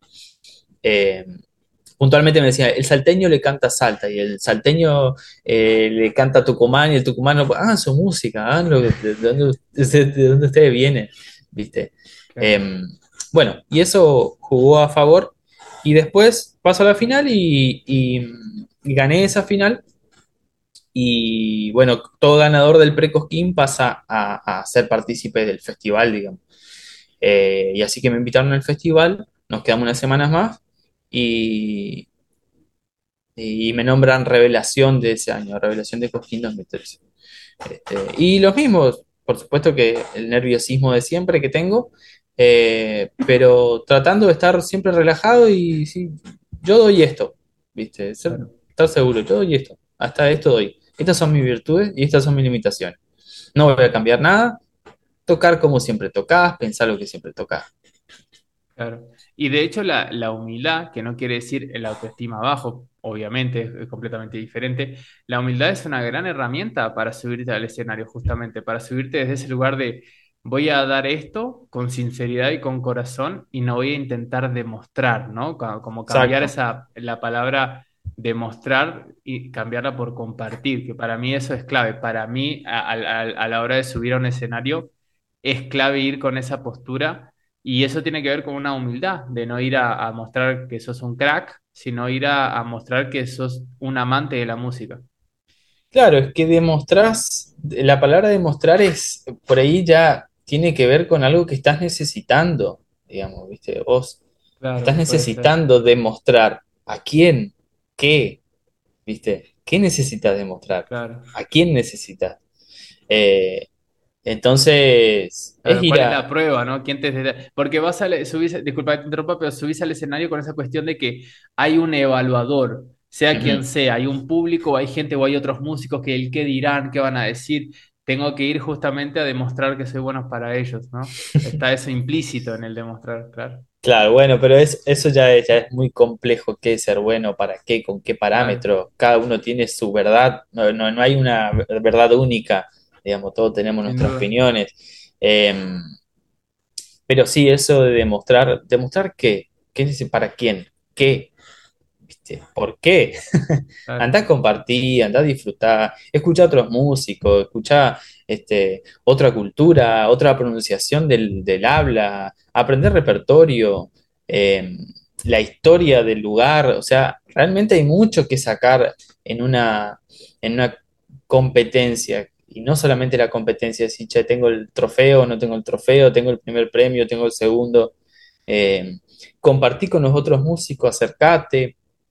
Eh, eso es lo que yo aprovecharía si, si me toca ir a competir o si alguien tiene, che, yo prestaría atención a eso, a charlar con el, con el jurado, si se da, bueno, en las competencias generalmente no se puede, pero eh, después también el tema de las devoluciones, me ha pasado de acompañar a otra gente y después todo enojado se iban, ¿y por qué? Porque mi hijo, pero claro, eh, porque mi hijo es el mejor, y, pero escuchá la devolución del jurado. Y a su vez, no te quedes solamente con eso, porque esa fue una competencia de un claro. jurado de una evaluación, Exacto. ¿viste? El jurado no deja de ser, no dejan de ser personas con su subjetividad. Y esa es otra cosa Totalmente. que yo siempre que tengo la oportunidad o que surge el tema, lo digo, ya lo hemos hablado con otros artistas en esta, en este podcast, de que el hecho de que no ganes nunca capaz un concurso, aunque te, te, te presentes a un millón, no quiere decir que seas malo. Exactamente, o sea, te- hay muchos matices, digamos, ¿viste? De, qué- de qué se está evaluando y también qué el jurado está buscando, ¿Y porque a cómo estuviste ese día? Porque no dejamos nosotros de ser seres humanos. Como, bueno, vos totalmente, eh, ese día eh, te pasó de todo, igual lograste tocar muy bien, pero te puede pasar de que un día te toques horrible y justo fue ese día, el día que estabas concursando. O en los conciertos también, uno no toca igual, la misma pieza, a veces decís, una, una vez te tocas eh, en- dentro de tu repertorio, X pieza te salió increíble. Decís, bueno, esta es viste, la frutilla de la torta, la dejo para el bis o no sé qué, o la toco acá. Y, y al otro concierto de la semana que viene es la que peor te salió. Y bueno, seres humanos, ¿viste? Ay, sí, sí, sí, sí. No, no, no siempre vas a hacer todo bien, perfecto, correcto. Eh, hoy amaneciste mal y, y y algunas cosas no te van a salir como vos querés, porque también está eso. eh, hay cosas que te salen bien, pero no como, como, como vos quisiste. Eh, eso me decía mi, mi familia, mis hermanos, mis amigos, pero estuvo bien lo que tocaste, pero para mí no estuvo bien, claro, pero para la gente sí. Entonces no era lo que yo quería. claro. Estuvo bien, estuvo mal, estuvo más o menos, pero no era lo que yo quería. Eso Y hay que también son, tener en cuenta, claro, perdón, sí, Sí, no, son, son las diferentes claro, realidades. Que uno habla de esto porque después eso te puede joder eh, emocionalmente y ahí es donde no tenés que entrar, ¿viste? claro, Eh, bueno, yo me guío mucho por, por, por las emociones, uno se rige, ¿viste? Bastante por eso. claro. Eh, pero hay que, hay que tratar de, de cuidar esas cosas. Sin duda, y hay que tener muy en cuenta siempre, a mí, a mí me resulta una buena herramienta pensar que en líneas generales vos tenés la peor versión de lo que hiciste, Eh, porque tenés el zoom al máximo, pues estás vos ahí, eh, eh, te das cuenta de cada detalle y tenés en la cabeza el ideal de tu versión que querías hacer es la peor de las versiones. El público siempre va a tener una versión mejor. Entonces eso también Exacto. está bueno para después no autoflagelarse mucho. Y uno, todos los músicos, yo creo que, digamos, ponemos mucho en juego con nuestra carrera, que es con, con todo el sentimiento a flor de piel hasta en la hora de estudiar. Viste que a veces te debe pasar de que estás estudiando y de repente te volvés loco o estás estudiando y te dan ganas de llorar, pero no porque decís, "Oh, es como soy un capo, sino porque la pieza o lo que estás tocando te emocionó, te tocó una fibra o es hermosa la composición y, y hasta está, y estás solamente estudiando y te pones así. Entonces lo dejamos todo, lo pone- ponemos toda la carne en el asador. Entonces es muy importante durante toda la carrera para poder justamente tener una, una carrera saludable y duradera, eh, cuidar mucho de nuestro ánimo, ¿no? Sí, sí, sí, sí. Que es eso, nosotros ponemos todo, entonces eh, es parte de, de- de nuestra herramienta. Entonces, cuidemos esa herramienta, ¿viste? Tratemos de estar, el- de estar lo No solo más cuidar los eh, dedos. claro, ¿viste? Y tratemos de estar lo más equilibrado eh, posible. Bueno, relajado, eso también eh, tiene mucho que ver con, con todo. Quizás en el bandoneón también las posiciones son, son diferentes de tocar sentado, de tener el bandoneón más controlado, a tocar parado, ir en cosquito que parado. Eh, todo eso puede variar. Vos lo que decías de ese detalle, de si querés ir más a los agudos, una frase, tirarte un cachito más para adelante. Son cosas que uno también eh, eh, va creando y va descubriendo a medida que van pasando los años y vos te vas armando un poquito de, tu, de tus propias herramientas emocionales, técnicas, de estudio, todo eso. Eh, eso también lo es interesante, cómo uno va, eh, se va renovando la música, te va, te, va haciendo renovar eh, eso siempre y cuando obviamente uno quiera mejorar, ¿no?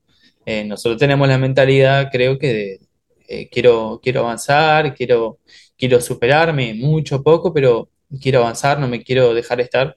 Entonces como que te vas poniendo por ahí objetivos más altos o simplemente diferentes y, y ahí es donde vos tenés que tener todo, todo armado, ¿viste? Claro, para no desmoronarte en, en el camino, ¿no? Sí. Porque a veces los objetivos es, es siempre, y también eh, me identifico con esa línea de siempre querer más, siempre querer, pero sin, sin estar con- constantemente disconforme, ¿no? Que es distinto, pero siempre querer estar avanzando, siempre querer mejorar con esa pasión de que, de que sabemos que lo que hacemos es infinito, no tiene, no tiene fronteras. Eh, y aparte la vida tiene como más gracia, ¿no? De- eh, nunca estando en ese estancamiento. Eh, pero a veces uno se puede poner objetivos demasiado titánicos, entonces eso también está bueno, está bueno eh, medir hasta dónde eh, poner los objetivos o ponerlos con una cierta cintura, ¿viste? Quiero esto, por ejemplo, no sé, capaz en tu caso decías, quiero hasta, hasta esta fecha grabar eh, este disco, pero bueno, si no se dio, todo bien si se extiende un poco más, pero sabes que lo que más deja tranquilo en general es que uno hizo todo lo posible Sí. para poder llegar. Y bueno, si no, se extiende un poquito más, todo bien, pero está muy buena esa, esa motivación constante para siempre mejorar y siempre querer aprender y aprender de los otros. Sí, y como vos dijiste, no, eh, no es tirar abajo el, el- el trabajo hecho y de vez en cuando tenés que mirar atrás no solamente el camino que, que recorriste. eh, a mí me costaba mucho al principio a- a- aceptar mis, mis, mis comienzos y hoy en día lo tomo como algo que hay que estar mirando todo el tiempo para darle valor a eso, a esa Aceptar tus capa. comienzos en, con respecto a cómo tocabas antes. Cómo tocaba antes, claro, cuando, cuando comencé, pa- bueno, más o menos cerca de Cosquín 2013, miraba unos videos eh, y decía que no, no me aceptaba, o sea, no me gustaba nada. Y hoy en día hago ese ejercicio de mirar para atrás. Por supuesto que pienso diferente, pienso que muchas cosas lo puedo tocar diferente, pero le doy valor a eso, porque esos fueron los cimientos que fui creando, son las capas que uno tiene Claro, que, que, que- que ir pasando, las capas de la vida musical, digamos. Claro. Eh, darle valor a eso, por eso sin, sin desmerecer, querer superarse, pero decir, ah, pero armé todo este piso, ¿viste? Quiero Claro. construir un edificio, pero mi- la base que hice la hice con mucho esfuerzo. Eh, eso también, ¿viste? Eh, darle, darle valor a- a- a- al trabajo que, que hiciste. Antes no le daba valor, a mí no me gustaba. ¿Y cómo puedo haber tocado eso y sacar, no quiero ver, no quiero escuchar? Y no, ah, hoy en día pienso, escuchá y siempre vas a sacar algo bueno. Ah, mirá cómo, mirá cómo tocaba, mirá cómo abría, mirá cómo la mano, mirá, mirá la frase que utilizaba, mirá qué acorde metía. Eh, hablando de los musicales un poco, em, siempre se puede sacar al- algo bueno y hay que volver a las raíces. Eso es muy importante también. Eh, hay- siempre hay que volver. Uno a veces, eh, viste, el afán de, uy, voy a volar y, quiero esto y ya está en el cielo y ya te imaginas el universo y, y cómo se siente la tierra, viste, qué tal el pasto, Eh, qué es lo que pisa un arroyo descalzo. Eh, bueno, tratar de volver un poco a la realidad. Porque tendemos a ser un poco flasheros los músicos, obviamente. Es un poco así, porque tenés que ¿Cómo tener son tus flashes? son, son delirios. Contanos alguno, ¿no? No, no, me da un poco de vergüenza. Eh, Está bien, acepto. En la- para la segunda entrega contigo te- no te la dejo pasar como tu papá, ¿viste? Esta vez, claro, esta vez no esta vez sí, para la próxima. Hola Joaquín, ¿cómo estás? ¿Cómo son tus flashes? Eh, hoy estamos hoy nuevamente en un estamos, segundo capítulo con Joaquín, ¿viste? Que nos va a contar sus estar- flashes. Estamos ansiosos de esperar. Sí, sí. Eh, eh, no, cosas No, eh, está bien, está que a lo bien, mejor uno, claro, que a lo mejor uno lo puede considerar sin sentido, pero, Claro. eh, pero uno vuela. O sea, Sí. eh, Está lindo, la- está bueno eso, nunca perder esa cuestión de siempre viajar y siempre soñar y, y creer que se pueden hacer las cosas, por más flasheras que, que puedan ser, pero está bueno eso que decís vos. Y, y no me quiero olvidar de lo que, que me parece hermoso, lo que estabas diciendo de, de justamente no desmerecer eh, el, pasado de uno, porque justamente sin aquel Joaquín Benítez de esos primeros videos que estabas viendo antes de Cosquín unos años, no existiría el Joaquín Benítez de Cosquín y no existiría el Joaquín Benítez de hoy. Tuvo que haber ese Joaquín Benítez. Es como cuando, eh, yo lo, lo relaciono mucho como cuando una persona hace una carrera y no le va y la deja los dos años y va y entra en, yo qué sé, en contabilidad, después se dio cuenta que no, fue arquitectura, después hizo un emprendimiento, después encontró su placer y su, su pasión en X cosa. Y el, el discurso que suele decir la gente es que pérdida de tiempo, estuve cinco años dando vueltas. No, no es pérdida de tiempo, porque tuvo que haber todo ese recorrido, vos tenías que haber entrado dos años en, en contabilidad, un año en ingeniería, haber hecho tu emprendimiento para llegar acá. Si no, no hubiese llegado, fue ese el camino. El único tiempo perdido es el tiempo de no hacer nada absolutamente. Exactamente. Entonces, es lo mismo un poco con eso de, de- de aprender a uno valorar lo que el pasado de uno. Y de hecho, eh, me parece muy importante porque muchas veces, y yo, lo, yo por lo menos, y puedo estar equivocado y es lo que pienso hasta hoy, lo vinculo mucho con el narcisismo, con el ego exacerbado, el hecho de uno no valorar y, y- y- y- y menospreciar el hoy. De, es muy típico del músico. Por eso lo que, lo que, la diferencia que marcábamos antes, una cosa es siempre querer avanzar y no creer que sos un capo, un crack y que ya sabes todo. Y otra cosa es nunca estar conforme. Estás estudiando hace 20 años Claro, música, haces un montón de cosas, claro. hiciste, y nunca, siempre es una mierda, siempre es una porquería tu trabajo. Ahí hay un tema para mí de, de- de- no aprender a, a quererse, a valorarse y, y- y también, aunque parezca lo contrario, tener un, un ego exacerbado. Porque Mm. si, viste, si, si lo que hago no es nivel Marta Argerich, entonces es una porquería, ¿viste? Entonces es como que también trabajar con el ego en ese sentido, ¿viste? Hay muchos músicos que pasa que hoy en día, a mí me pasó muchos años también, de estar estudiando millones de años y siempre eh, quiero mejorar y medio que, eh, y escucho mis videos de conciertos y nunca está completamente bueno, pero igual estemos orgullosos de lo que pudimos hacer hasta ahí y no, viste, no, eso es una porquería, hay que tirar la basura, ¿por qué no me dedico a abrir un kiosco? Claro, claro. Y también, eh, bueno, esto de la tecnología que se va, va mutando todo el tiempo. Yo estoy a favor de las, de las mutaciones, de los cambios, de la, de la revolución, digamos, que puede ser para bien o puede ser para mal, o eso no sabe, el, el tiempo lo dirá. Em, pero también esos videos de antes, eh, hay que, todo hay que poner en contexto, ¿no? ¿Qué recursos teníamos ahí? Hoy en día consideramos que tenemos, mm, tenemos muchísimo más recursos del lado tecnológico, también de estudio, la, la cantidad de material eh, que antes. Entonces, claro que voy a cambiar, claro que, que- va a ser diferente si quiero acercarme un poco más a la música, va a ser diferente mi toque, mi manera de pensar, a lo que yo quiero llegar, eh, mi estética musical. Porque hoy en día tengo una computadora que puedo ver eh, cualquier video de cualquier estilo, de cualquier pianista, de cualquier instrumento, de lo que sea, y, y tengo ese, ese recurso, tengo esa información. Antes no la tenía. Muchas gracias y con, con mucha suerte tenía una radio y una tele que pasaba lo que, lo que, lo que ponían ellos y escuchaba lo que, eh, lo que los medios eh, este, elegían según el programa y todo eso. Pero hoy en día sí, no miro tele, no, no, no escucho radio, escucho lo que me puede llegar a interesar y servir. Eso también sirve mucho. Y volviendo al tema ego y todo eso, exacerbado, eh, a mí me parece que, insisto mucho con esto, que eh, eso tiene que ver mucho con, con eh, verdaderamente reconocer, valorar lo que sos. De vuelta, voy a ser muy repetitivo, pero conocer tus virtudes, porque un ego tenés que tener, porque si no, nada te motiva, Al- algo tenés que, algo tenés que tener.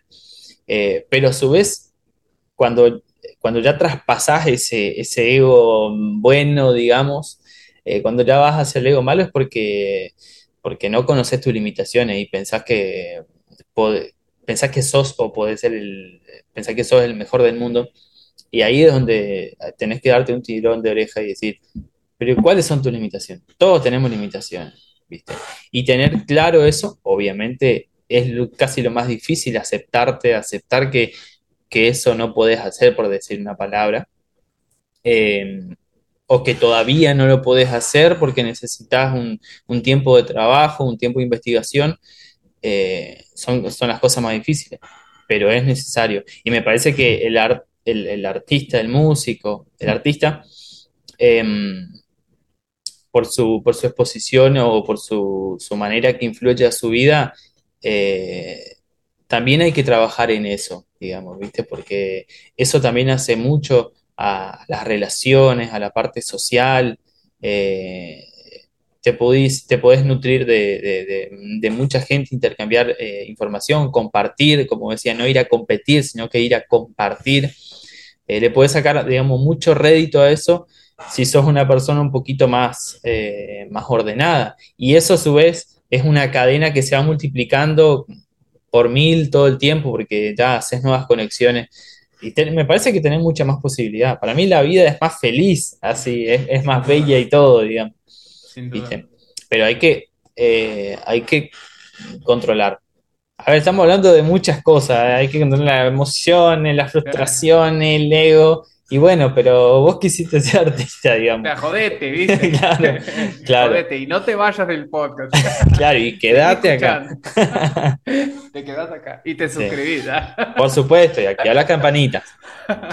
No, pero está, eh, está muy buena, pero es, eh, es como también eh, hace poco hablaba con una, con una maestra acá también en el podcast que ella decía, eh, yo no, no, no, no doy clases, no formo alumnos para que estudien, para que toquen lo máximo que puedan.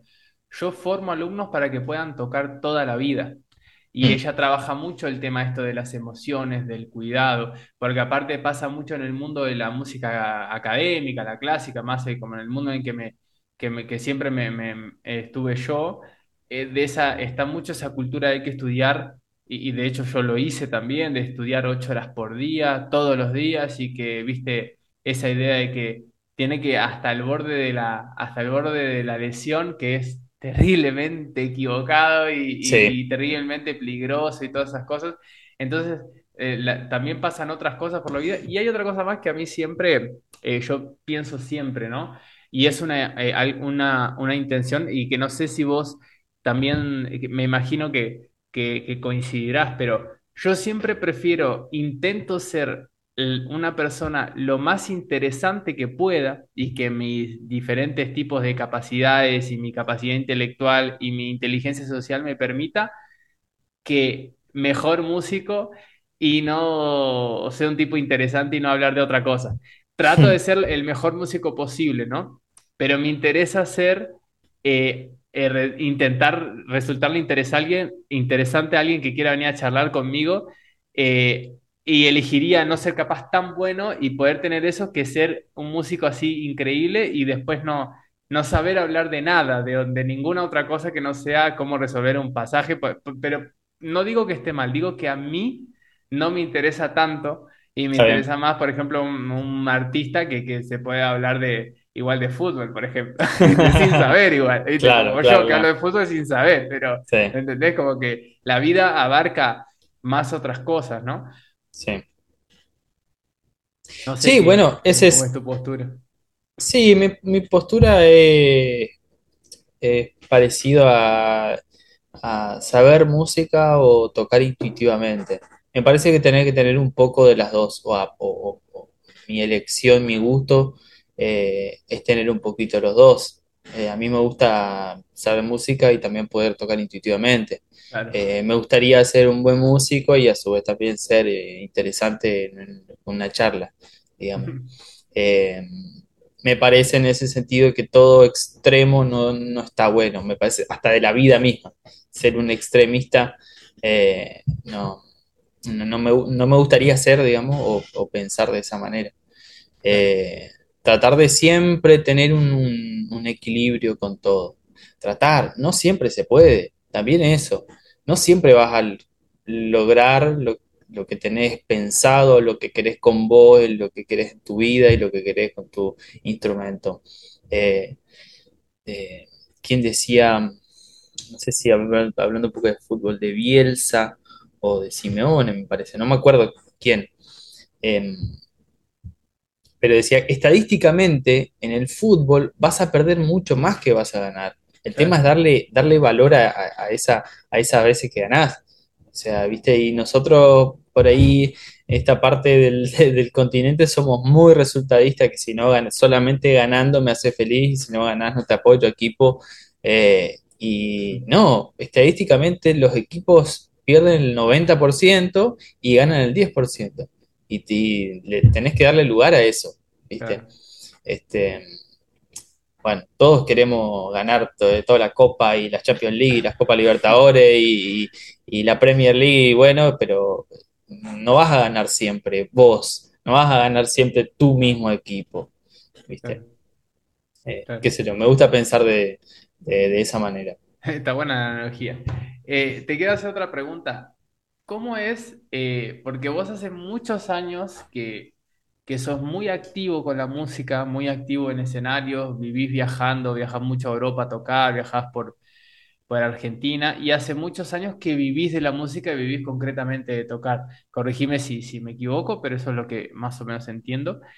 Y, y quería preguntarte cómo es para vos, eh, cómo es ese tipo de vida de vivir tocando, estar en todos lados, estar en varios proyectos, en quinteto, acompañando gente, eh, trabajando con grandísimos artistas también.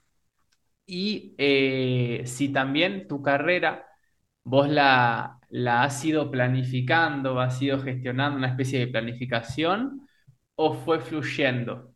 Porque es muy interesante la, el caudal, digamos, de, de- de actividad, de, de- shows y de conciertos que tenés. Yo disfruto mucho de, de tocar Eh, también disfruto de mis trabajos, digamos, actualmente también siempre vinculado a la, a la rama del arte, de dar clases, de, de hacer producción musical, trabajo en estudio. Eh, también en la parte de un poquito de, de- de lutería, en el taller, el Ah, taller vos. Galván, acá que tengo la, la, la remera de taller Ah, Galván, bien. sí, eh, que es una casa de restauración, reparación y también fabrican bandoneones, eh, bandoneón Galván. Em, yo disfruto mucho de, de cada una de esas, de esas etapas y a lo mejor no fue tan planificado lo que, lo que es extra show musical, concierto y eso. Em, pero eh, fueron también mm, algunos por, por necesidad de, de- momentos de la vida. em, pero hoy en día eh, es, es necesario, como que también me acostumbré y me adapté. También fue un gran cambio para mí venir de Misiones a Buenos Aires. Eh, son mil kilómetros que para nosotros es, es- es otro mundo. Cuando recién llegué me pegué contra el muro, la idiosincrasia acá, eh, la forma, todo.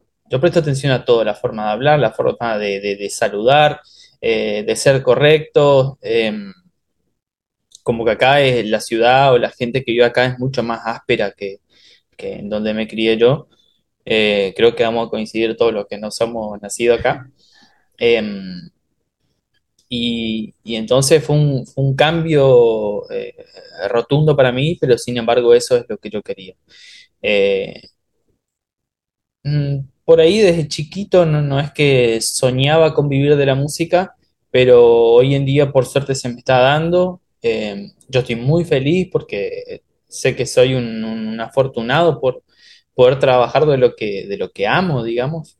No es fácil, para nada. Eh, recién ahora siento que, que- estoy más afianzado y que, que- puedo sostener un- una vida mediante la música. Pero bueno. eh, requiere mucho, mucho tiempo también y mucho sacrificio, mucho tiempo que no veas la familia.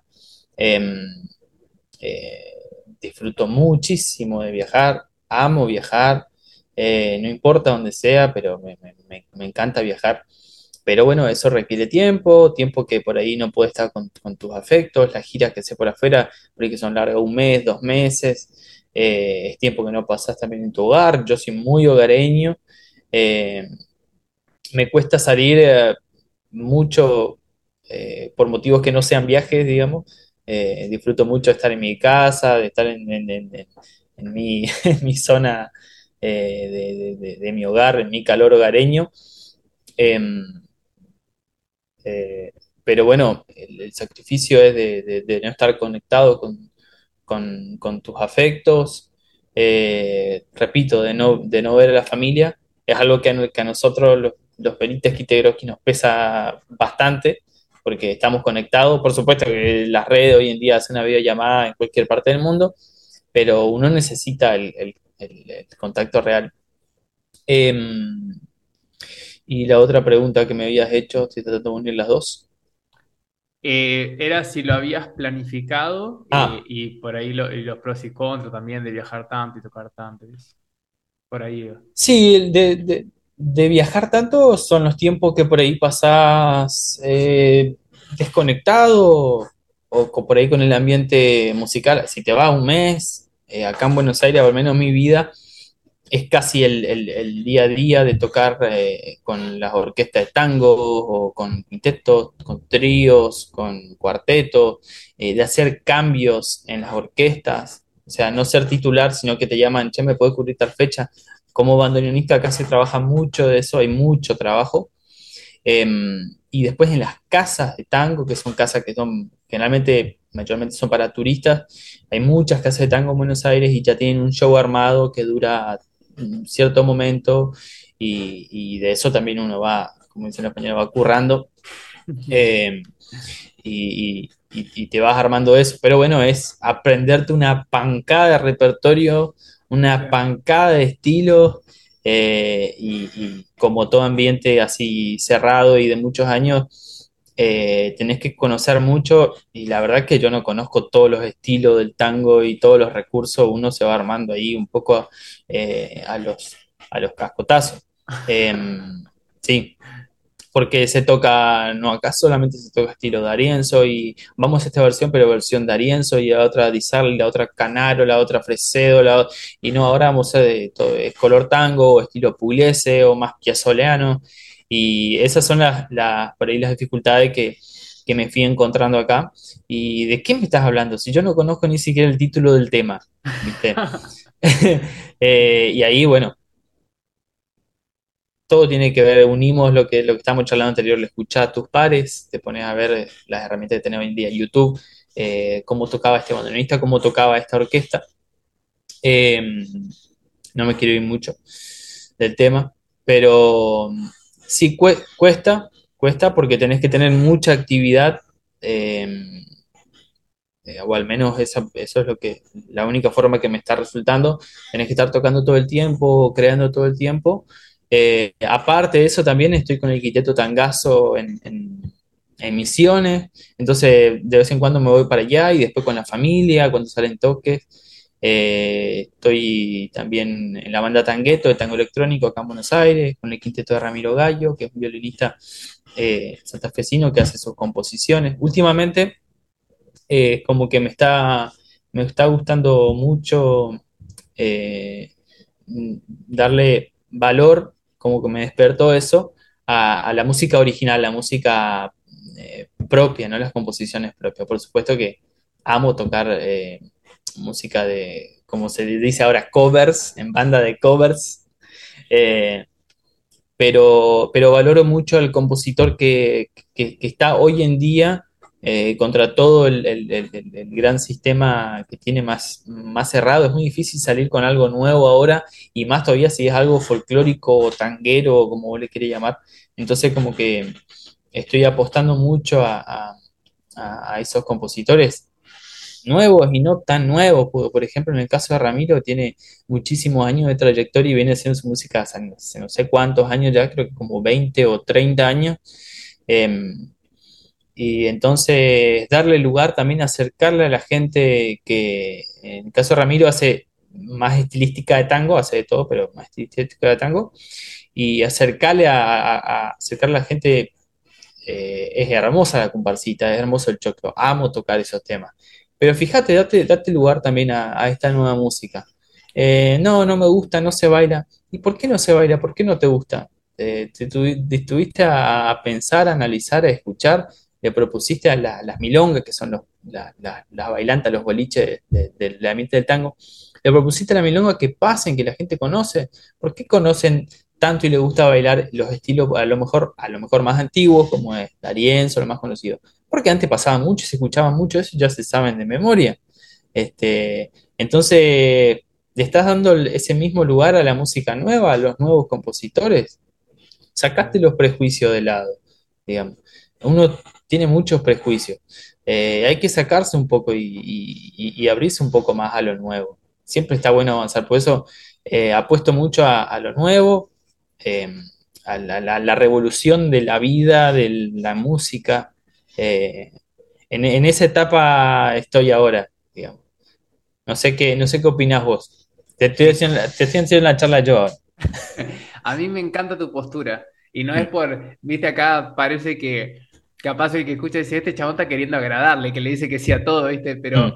realmente eh, coincido con tu, con tu postura de, de justamente de, de bajar los prejuicios y darle espacio a lo nuevo. Y, y yo también últimamente estoy muy interesado en tocar eh, música de que no lo he hecho tanto todavía porque necesito cerrar algo grande que, que- que estoy terminando en estos últimos tiempos, pero cuando termine eso, En la segunda ahí, charla vas a contar a la gente, por supuesto. claro. Yo cuento mis Eh, eh, flasherismos y vos contás claro, ahí va, viste, ahí tenemos do- dos disparadores. Eh, pero por, por- por simplemente una cuestión de tiempos, igual ya toco eh, música eh, que, eh, nueva, eh, eh, hice el estreno y, la, y, la, y tuve la suerte de, de- de- de que un, un gran compositor español eh, llamado Juan Herena me compuso una, una obra hermosa y, y la toqué y la grabé para un disco de él, entonces fui el primero en tocarla, el primero en grabarla, fue hermoso. Ahora estoy bueno. tocando unas piezas de un amigo compositor uruguayo. Hay otra persona más que me está escribiendo otra pieza, entonces eso me la recontra levanta, más digo, te Mm, la re sube, ¿viste? Está buenísimo. y, y justamente, y hablábamos con un, eh, un gran guitarrista colombiano que se llama Edwin Guevara, que participó acá también en el podcast, donde él hizo un trabajo de investigación donde nunca me acuerdo el número, pero no sé si eran ciento y algo o 300 y algo de, de, de obras que existen para guitarra y orquesta, conciertos para guitarra que uno siempre conoce los mismos cinco, que son la, viste, el, eh, el- el- la, la gran, viste, Aranjuez y Mm. después eh, alguno que otro, Villalobos y, y, y Castelnuovo Tedesco, algunos más, y siempre se tocan eso. Y, y está muy bueno lo que decías vos hoy. No es, a ver, es hermoso, el Aranjuez es una pieza increíble, son hermosas todas esas piezas. No es, eh, digamos, quitarles valor, es, pero también existen otras cosas. Sumar, Es sí, sumar, claro. exactamente. Es, es- como lo que decías vos, está buenísimo Aníbal Troilo, pero también existe eh, esto, mirá, también está muy bueno, como que solamente justamente es ganar, ganar, es, es sumar y no, bueno, ahora no me va a gustar más eh, Troilo ni Pugliese, me va a empezar a gustar solo la música del siglo XXI. No, no, no, no, se trata de eso, entonces coincido, eh, coincido plenamente. Y con darle también inclusive motivación eh, yo creo que nosotros como, como intérpretes, discúlpame, eh, no, no estoy completamente seguro si, sé que sos arreglador nato, pero no sé si componés, perdón por esa, Sí, esa falta de, también componés. Bien, sí, buenísimo. Entonces, en tu caso también sos compositor, pero hoy, hasta el día de hoy, no, no soy eh, compositor, entonces como intérprete también es, eh, es lindo sentir como parte de tu labor ponerte al servicio de los nuevos músicos para incentivar a que los nuevos músicos hagan nueva música, ¿no? totalmente, totalmente. Bueno, esa, esa es, también la búsqueda que, que uno intenta dar, ¿viste? Eh, dar lugar a lo nuevo. Y si vos no tocas esas composiciones de, de- de alguien que te gusta o de alguien nuevo, un amigo también puede ser un amigo, ¿quién lo va a hacer? Digamos. Claro. Eh, como, como siempre me dice mm, eh, un amigo poeta de obra, José Lindstrom, eh, dice, si yo no toco mis canciones, ¿quién, quién va a tocar? ¿Quién va a Lo cantar? conozco a José. José, un grande, queremos muchísimo a él y a toda la familia. Eh, y claro, entonces, en la oportunidad que tenga, toca todo lo que te piden, siempre va a tratar de tocar lo que te gusta, eh, pero también date, darle, darle lugar a eso, ¿viste? Claro, Eh, que es también que, que se vaya eh, renovando, ¿viste? claro, Hay que, hay que darle renovación. Eh, y vuelvo con la evolución. A lo mejor los crecimientos puede ser para bien o para mal, eso lo dirá el tiempo. Em, pero hay que, hay que avanzar, ¿viste? Astor Piazzolla, en su caso, intentó cambiar el tango, como él decía. Eh, para mí, él eh, evolucionó o, o hizo algo nuevo para que el momento era nuevo y le mataban, ¿viste? Los músicos estaban todos peleados y le decían el asesino del tango y, y hoy en día es mm, casi que uno de los músicos del ambiente de los bandoneonistas, si no es el, el- el más, es el más conocido y el más importante, digamos. Eh, Se toca su repertorio en las orquestas, también tiene una obra eh, muy importante para guitarra, bandoneón y orquesta. Esa hora quisiera tocar contigo un día, el triple Esa, esa está buenísima. Sí, sí, sí. Esa está Creo que buenísima. la estrenó, creo que la estrenó con, con Álvaro Pierri, Sí, si no creo que sí. Sí, sí, Sí. sí. El que sabe mucho de, de- de Astor es mi amigo Diego Olson, que también me Ah, dijo que tenemos que tocar ese, ese concierto. Ya te Así está, ya que, a pelear por vos, ¿viste? No, no, pero vos. vamos. Voy a, voy a estudiar dos veces para, estar bien. Eh, sí, Y, y bueno, a Astor le decían que era un asesino del tango y sin embargo eh, sus recursos hoy en día lo están ocupando y fue compartido con Pugliese y con Troilo. Y después, bueno, algo muy gracioso que pasa a veces en el ambiente del tango que está muy separado por las clases, como que eh, la guardia vieja y la guardia nueva y ahora lo más moderno, como le llaman. Yo nunca terminé de entender cuál es la guardia vieja y cuál es la nueva, te lo te lo confieso. Nunca terminé de discernir eh, claramente dónde está Bueno, uno, dónde a mí hasta, a mí hasta ahora me está costando también entender qué consideran, porque hablas con uno y con otro y a veces son todos diferentes, los años cambian. Eh, pero quería decir esto, que mm, no, a mí no me gusta Astor Piazzolla porque es muy moderno, porque no, no hace música para bailar, porque esto, porque no, no me gusta, no me gusta Astor, a veces sin, sin haberle escuchado. Eh, de que es medio una locura, ¿cómo no te puede gustar algo que no escuchaste? Em, ¿y qué te gusta a vos? Y a mí me gusta Troilo de, de tal año, ¿viste? Me gusta, y ¿te gusta Queja de Bandoneón? No sé, sí, una composición de Troilo. Sí, me, sí, me gusta, ¿viste? La versión que tiene, sí, bueno, eso es todo arreglo de Piazzolla. Todo arreglo de Piazzolla. La, orque- la- la- la- una de las últimas orquestas de Troilo es todo arreglo de Astor, ¿viste? Y se le cae la cara, entonces eh, tenés que saber un- o tratar de investigar eh, un poco y sacarte esos prejuicios. Si tanto te gusta eh, esa, esa época de la orquesta de Troilo, ¿y quién es el arreglador? ¿Quién, quién estaba? Piazzolla, entonces también te gusta Piazzolla, Claro. ¿viste? Eh, y después lo otro, también eh, mm, a veces uno es un poco ofensivo, el público, el músico, a, a- a- a desvalorizar o, o desacreditar cierta música, ciertos temas o, o- o ciertas composiciones. Eh, eso lo hablo siempre con, con mi pareja. Vos no podés decir, o, otra cosa de la vida, ¿no? La danza, las pinturas, cualquier cosa, eh, el automovilismo, el fútbol. Vos no podés decir que no es bueno tal persona o que no está bien.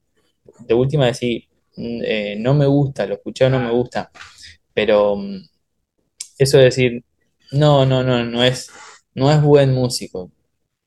Capaz es un excelente músico, pero no, pero no te gusta. Eh, y ahí es donde tenés que decir, no me gusta. Pero una vez investigado, viste, léete algo, escuchate algo primero, viste, para decir, che, no me gusta Piazzolla.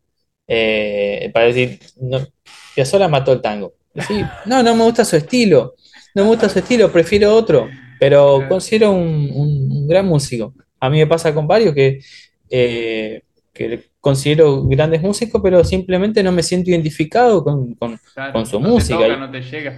y Ahora, ¿de no- qué lugar uno se para? ¿Desde qué lugar de narcisismo uno se tiene que parar para decir esto no es bueno? Decretado por mí, ¿viste? Y vamos a las bases. ¿Qué es bueno? Que el concepto bueno, ¿qué es? Digamos, es, para mí es re abstracto, digamos, ¿qué está bien? Y, y según quién, con qué, qué parámetros son los que determinan que está bien y, y qué te pasa por la cabeza. Y, o sea, eso es. Esas palabras son, son medias complicadas, ¿viste? De, de- de analizar. Son las verdades, ¿viste? Son las verdades de cada uno, pero ahí hay que respetar. Todos tenemos nuestras verdades. Podemos coincidir en muchas cosas, no podemos coincidir en nada o coincidimos en la mitad, pero después hay que, hay que ser eh, respetuoso y darse lugar a que la persona puede pensar diferente en todo punto de vista de la, de la vida misma. Eh, puede pensar diferente y, y está todo bien, no es un, un asesino ni nada de eso por pensar diferente.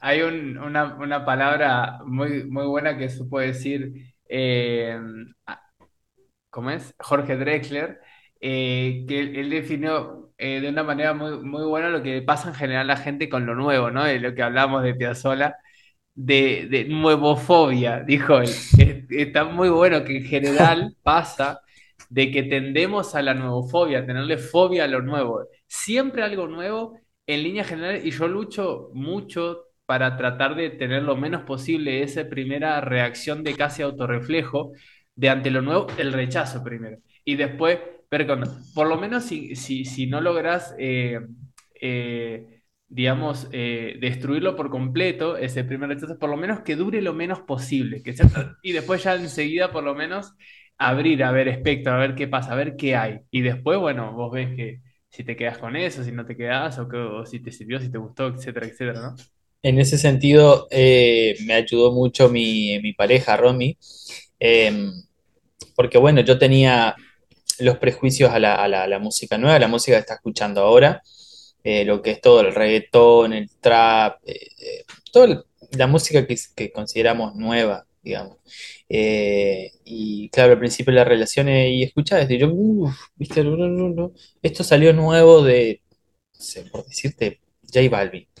Y, y yo, no, no, no, eso no, no quiero. Y pará, date, date lugar a escuchar, ¿viste? Eh, por lo menos tenés que estar seguro de, de- que te gusta o de que no te gusta. Y hablando de los prejuicios, para mí fue un, no sé, como que me costó mucho eh, sacarme ese prejuicio de- de- del, reggaetón y, y de la cumbia, que a lo mejor es música que no, no, no elijo escuchar. Este, hay- la mayoría de las cosas no me gustan, pero entiendo que hay que darse lugar justamente para, para, para comprender y vuelvo a decir que de todo siempre vas a sacar algo eh, positivo y valorar el trabajo. A mí me ha tocado tener que, que producir, por ejemplo, un, un- reggaetón que traté de poner los primeros acordes y, che, voy a ser sincero, esto no es un reggaetón. El reggaetón tiene una trecena bemol. Eh, vamos a investigar un poco, ponete a escuchar un, a- a un poco Al si tercer querés. compás el chabón había, había modulado dos veces, ¿viste? Claro, viste, no, no, no es así, viste, los bajos cambiados, no, no, no. Eh, y, y tuve que hacer como una, una mini investigación de, del reggaetón que me pareció interesante. Eh, vuelvo a decir, la verdad que no es música que, que, que suelo, que pongo para escuchar, eh, pero está bueno sacarse los prejuicios, ¿viste? La cumbia, eh, sacate los prejuicios o, o conocer un poco. Y después es totalmente otra visión cuando tenés que crear. Y ahí dije, ah, reggaetón. Ah, no, no, pero para que suene de reggaetón de verdad tiene muchas ediciones, tenés que tener muchos filtros, eh, tenés que conocer cómo suena cada cosa. Y bueno, ahí es, no le quito mérito a nada, Claro, ¿viste? Todo es un gran trabajo, nada es fácil en la vida, hasta lo que te va a parecer más sencillo. Eh, ah, él toca la guitarra, el piano, eso es más fácil, ¿viste? Sí, tocar como tocar, toca cualquiera. Toca bien el piano, toca bien la guitarra. Ahí vas a ver lo difícil que es, ¿viste? Claro, tal cual. Y, y eso eh, de, de los prejuicios con la música que eh, pop, nueva y que por ahí en, en aspectos de composición musical son más sencillos, en algunos aspectos uno puede en general en- eh, eh, enseguida nuestro ego intelectual tiende al prejuicio de decir eso es una porquería o eso no es música, pero tiene un montón de, de ah, puede, como decís vos, no gustarte. Pero está muy bueno ver de qué se trata, ver la historia que tiene, porque por ejemplo, eh, yo ignoro bastante, ¿viste? Pero el reggaetón también tiene una historia que es de calle, de pibes de barrio, el funky de acá, de, de, de la, de de la favela de Brasil, etcétera. Hay toda una historia ahí también. Pero después, eh, yo los últimos tiempos aprendí justamente a lo que estabas diciendo vos, a entender que hay otras cosas por las cuales uno puede inclusive admirar a gente que hace esa- esos otros tipos de música que por ahí no elegimos escuchar tal vez. Eh, que, que, por ejemplo, ha- hay, hay, hay estilos musicales o artistas que, que su música es sencilla, para decirlo de alguna manera, a nivel composicional, pero a nivel producción, los tipos tienen un detalle Claro. eh, espectacular de, no, el sonido acá y que este tipo de micrófono y que este efecto y los graves y no, este no es el sonido que yo quiero para este efecto, que no sé qué y no sé qué cuánto. Eh, y, y ahí hay, hay otro tipo de trabajo que de repente capaz uno pasa por alto porque solo ve la, la complejidad composicional. O por ejemplo, la otra vuelta miramos, ya lo hablé en otro podcast también, pero me quedó muy grabado esto. De, habíamos, con mi novia habíamos visto el documental de Jennifer López cuando hizo el Super Bowl, el medio tiempo.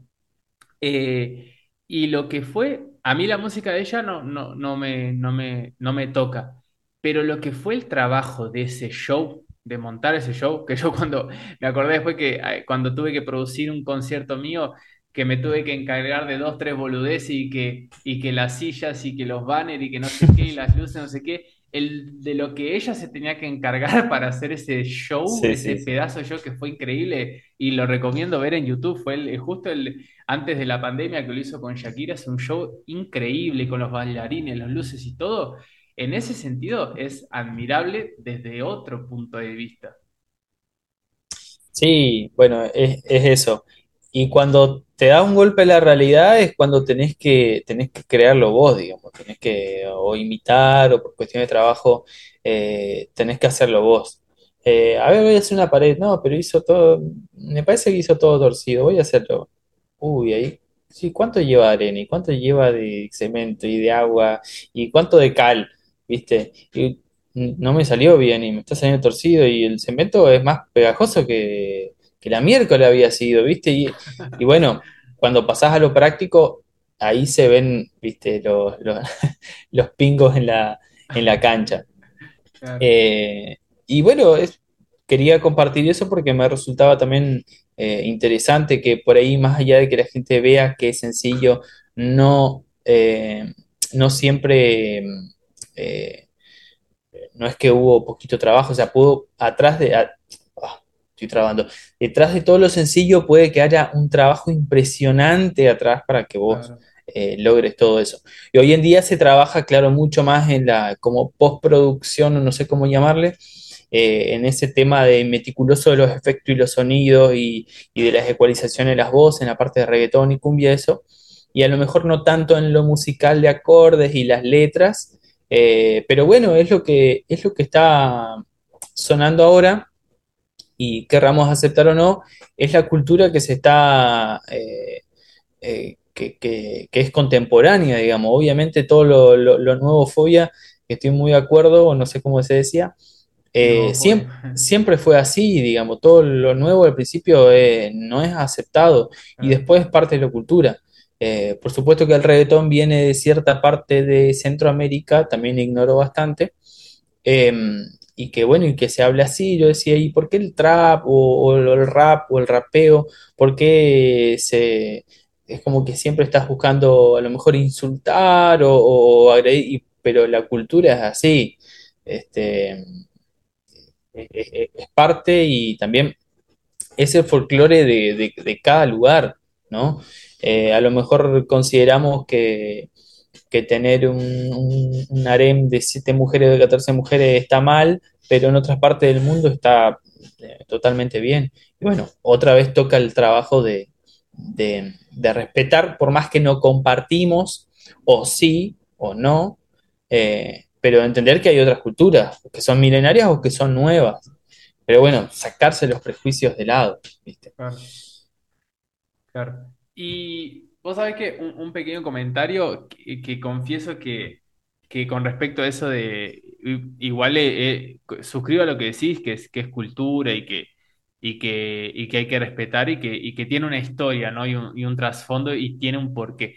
Pero vos sabés que hubo un tiempo, un amigo mío que se clavó mucho los últimos tiempos con el freestyle y empezó a mandarme un montón de cosas y yo me recopé eh, me- porque me parece una, un desarrollo, una habilidad completamente increíble la improvisación en, eh, en ese tipo de improvisación, así como el que improvisa tocando increíble, me parece una, una es- espectacular.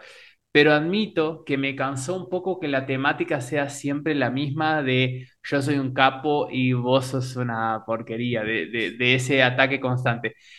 Claro. Entiendo que funciona así, que ese es el lenguaje que, que- que se juega y que inclusive hay mucho respeto igual entre los rivales, después se termina la competición y se abrazan, capaz con más respeto que en el fútbol, Es como son los boxeadores que... claro, que se revientan a trompadas y después se abrazan, ¿viste? Increíble. claro.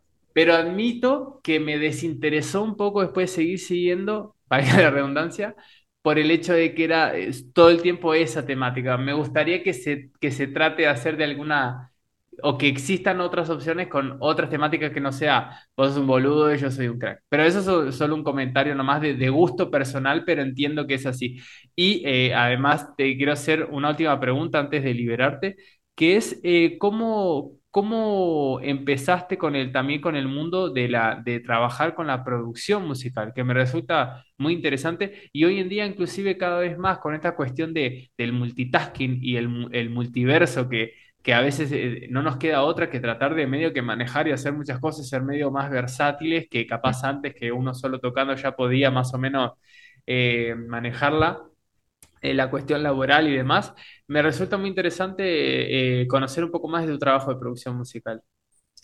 Bueno, claramente hubo un mundo antes de la pandemia y después de la pandemia, pero yo había conocido unos amigos eh, que me habían invitado, que me invitaron a ser parte de su grupo que se llama After Tango, un grupo de tango electrónico. Em, y bueno, uno de los chicos, Facu, de Facu tiene un estudio y, trabaja de eso. Y bueno, me invitó a grabar unas cosas y después a participar también en discos de otra gente.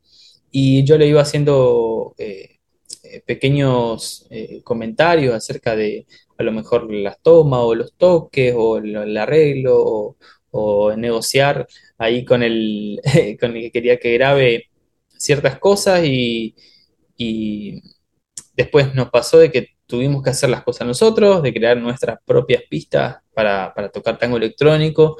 em, y me parece que un poco aprovechando de, de- de saber un poquito de todo, del piano, de la guitarra, de los recursos, eh, a lo mejor ellos no tienen tanto conocimiento o no están tan empapados de la cosa tanguera, entonces eh, yo puedo aportar desde ese, desde ese lado, eh, desde conocer repertorio hasta, hasta recursos rítmicos y todo eso, cómo, suena, cómo, cómo debería o cómo se arrima un piano tanguero eh, fuimos creando nuestras pistas y, nos dimos cuenta que por ahí podíamos trabajar juntos y me empezó a incluir en sus proyectos. Eh, y luego después vino la pandemia que se, que se paró todo. Yo trabajaba por ahí mucho más esporádicamente, simplemente grabando o aportando ciertas ideas. Y a partir de la, de la pandemia eh, fue como que mm, estuve trabajando solamente de eso, no se podía tocar, sí se podía trabajar en un estudio y ahí me adentré muchísimo más en la parte de, de- de llevar como a lo mejor a la vida real los arreglos o las rearmonizaciones que uno te- que siempre tenía pensado y crear desde cero un tema, de tener que grabarlo yo también, de tener que tocar el piano, de que el piano suene a trompeta, violines, lo que sea, un contrabajo, un sample. Eh, a partir de eso comencé a, a- a- conocer ese mundo precioso que es el- todo lo que es grabación, producción, arreglos, hermoso. Eh, y que también recomiendo porque te ayuda mucho a, a- conocerte y aprend- ap- aprendes mucho de vos mismo, digamos, ¿viste? Eh, a mí me pasa que, que ciertas cosas que uno tiene en la cabeza pensado esto va a sonar fenomenal y cuando lo llevas al, al papel o lo llevas a la tocada, realmente no garpaba tanto, ¿viste? Convenía algo más complejo o algo más simple, bueno, en eso estoy trabajando ahora. Eh, pero bueno, a partir de, la pandemia, ahí me adentré un poco más a la parte de la, producción. Y hoy en día trabajo eh, tanto haciendo arreglos para temas ya conocidos o desde la- las composiciones. Eh, la gente va ahí y trae su- sus temas. Yo por ahí en la letra, la parte, eh, no soy tan, tan ducho. Sí me siento un poco más confiado en la parte musical que puedo aportar. Y bueno, vamos modificando la melodía, depende cómo, eh, cuáles, cuáles sean las virtudes del, del compositor, del cantante, de la cantante. Eh, eh, le voy acomodando, le voy haciendo las rearmonizaciones, a veces son folclore, a veces son tango, a veces son tango proyección, tango piazzolla, eh, latino. Me encanta tocar de todo, me encanta producir de todo, porque todo eso lleva un trabajo de, de- investigación que me gusta, porque siento que todo suma. Por ejemplo, tenía que producir un reggaetón, crear desde cero un reggaetón. Ya vino con una idea hecha, pero bueno, eh, esto se puede mejorar y, y ahí, viste, uno va haciendo los pequeños trabajitos de, eh, de escuchar un poco el estilo y tratar de comprender y para tratar de que sea digno, ¿no? De sacar un trabajo. No soy el productor de Daddy Yankee, pero, pero por lo menos quiero eh, estar conforme que, que- que mi trabajo, mi resultado final sea, eh, sea digno de ese lado. Este, así que estoy, estoy contento y, y eso trabajo más o menos dos o tres veces por semana. Eh, en un estudio acá que se llama Estudio Cielo, eh, en Villa Crespo, Buenos Aires. Es, es muy interesante, sí, sí, sí, muy interesante. Y eso ahora, ahora ya tengo ganas de, tengo que comprarme un controlador o algo eh, para tener acá en casa y, y comenzar a, investigar y comenzar a grabar, porque yo no grabo tanto, graba más mi amigo Facu. Eh, yo me encargo un poco más de los arreglos. Pero ahí ya, ya estoy comenzando a editar cosas, a corregir voces, a ver cómo funciona todo, porque es como que no tiene fin, ¿viste? Te, te vuelve un poco obsesivo y ya, ya, ya querés todo. Claro, y es otro mundo y recontra interesante. Y casi Sí. hasta necesario. Por lo menos yo creo que por lo menos entender un poco, si vos sos músico y querés hacer producción de, digamos, registrar tu trabajo, hay que entender un poco, ¿no? Por lo menos. Sí, es como, te diría el inglés, que yo tengo un nivel de inglés este, Homo sapiens, Show. sin, sin, sin desmerecer al Homo sapiens, pero, eh, pero sí, es como, es un recurso necesario que tenés que tener. Así como saber gestionarte las planillas de Said, de Adi, de subir a Spotify, de crearte claro, canales y todo eso, eh, es como que eh, se está volviendo eh, necesario. Pero bueno, hay mu requerís de muchas cosas siendo músico, artista. Hasta si tenés un, tenés una, una empresa de, de- de comida, eh, tenés que manejar bien las redes sociales, claro. un curso de marketing, ¿viste? Son muchas cosas. Vos sabés que es re, es re interesante, a veces un poco agobiante, pero eh, yo trato de, de- de dividirlo bastante para justamente, porque si te pensás, hacer la vista gruesa, gorda, de todo lo que tenés que saber, ya hay que saber un montón para ser un buen músico y además todas las otras cosas que hay que saber para tratar de hacer algo con esa música y con eso que sabés.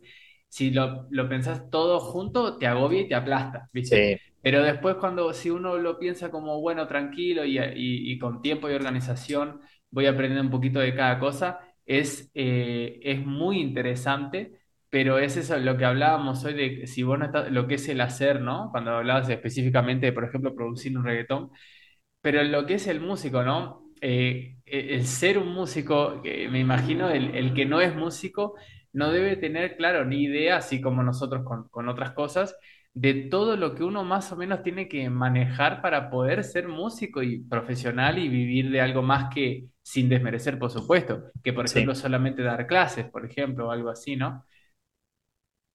Sí, es, es- es mucho trabajo.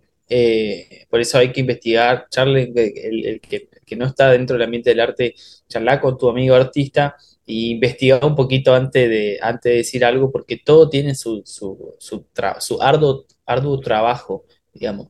Y detrás de todo músico, quizás hay muchos años de estudio, eh, eh, hay muchos viajes con frío que pasaste viajando atrás de un camión, a lo mejor sin nada, cayendo una helada de, de, de Iguazú a Posadas o en cualquier lugar de parte del mundo, o pasaste cosas de calor, pasaste hambre, te fuiste a tocar y, y no te dieron nada de comer, o de golpe te fuiste a tocar un hotel eh, super mega mil top y, la, y pasaste bien y qué sé yo. Eh, hay mucho sacrificio eh, detrás de, del, del artista. Y creo que también ahí uno va, va formando todo y después también te va formando como persona todas esas cosas que, que fuiste pasando. Eh, que ayer casualmente hablábamos con, con mi novia de que todos esos golpes eh, que te da la vida o esos puntos bajos que tenés eh, son grandes escuelas. Por supuesto, uno desearía pasarlo de otra manera, aprender de otra manera. Eh, de, de mejores maneras, pero, pero hay que tomarlo como grandes enseñanzas, porque son motivadores de, venías de esta manera, caíste un poquito, pero eso tomarlo como un trampolín para avanzar mucho más, digamos. Este, al menos así lo, lo, lo veo yo. Pero bueno, si el ambiente de- del arte, no vamos a decir ni arte, vamos a decir del músico, es complejo. Son muchas cosas para, para, para llegar a decir, bueno, me considero músico. Claro. Hay mucho trabajo atrás. Tal cual. A mí me, costó muchos años eh, decir que soy músico. Y sí. Tal sí. cual, tal cual. Y la verdad es que me quedan eh, muchas más preguntas para hacerte. Tengo ganas de preguntarte más, cosas, pero sé que no tenés mucho más tiempo, así que me voy a quedar solo con una nomás y después que quede como, como las ganas de, de que vuelvas a, a venir a este espacio para hacer una segunda charla. Pero solo te quiero hacer una, una última preguntita. ¿Cómo es eh, un día tuyo? ¿Cómo es un día de Joaquín Benítez? Desde que te levantás hasta que te acostás. ¿Cómo es tu rutina de trabajo con todo lo que haces? Me interesa mucho saber. Uy, justamente de acuerdo a mi vida, mm, no puedo armarme una rutina. Eh, me cuesta mucho. eh, igual estoy, me, me- me- encanta la rutina, digamos, me, me gusta ser más planificador en realidad, tener la vida más organizada, pero mis condiciones laborales son eh, en épocas que, que no estoy viajando, puede que sea más, más rutinario eh, sobre todo ciertos ensayos que tengo con, con, eh, con grupos fijos. Por ejemplo, con el quinteto de, de Ramiro ensayamos todos los lunes a las 4 de la tarde. Eso me tomo algo como, como, como rutinario, digamos. Este, después también estoy dentro de la Orquesta Municipal de Quilmes, que ensayamos los martes a generalmente a las 9 o a las 10 de la noche, bastante tarde. Eh, y los días de estudio son los miércoles y los jueves, eh, por la tarde, a partir de las 3 de la tarde. Eh, y casi siempre los fines de semana lo tengo ocupado con, o, con show en peñas o en milonga o eventos privados eh, o viajes que requieren a lo mejor el día previo viajar. O sea, realmente es diverso. Pero bueno, me levanto siempre con un mate cocido mínimo, mínimo mate cocido. Me tomo como cuatro mate cocido o más por día. Eh, eh, de- depende de lo que, lo que tenga que hacer, digamos, de los compromisos. Seguramente tengo que estudiar repertorio porque me tengo que hacer cambio en orquesta y, a veces el primer bandoneón, a veces el segundo que cambia o cambia el estilo. Eh, te pones a escuchar a ver cómo hace esa orquesta ese tema que seguramente va a cambiar.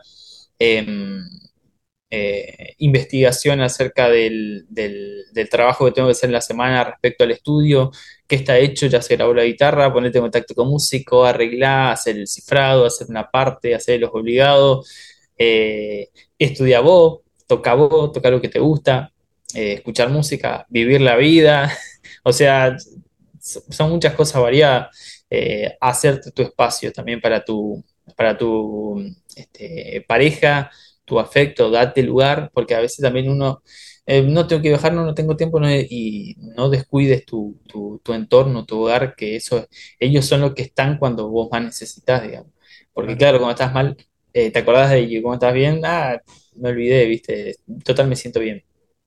Eh, nada, trato de tener en cuenta eso, trato en lo posible de, de dormir de forma ordenada, no siempre se logra porque eh, las milongas cada vez tocas a las 11 de la noche, a veces a las una o a veces a las 2 y media y tocas por lo menos una hora, terminas 3 y media hasta que, hasta que te paguen, se hacen las 4 y ya volviste a tu casa, depende de dónde era y acá todo es media hora, una hora por lo menos, y ya a las 5 llegaste y al otro día tenés una grabación a las 9 de la mañana.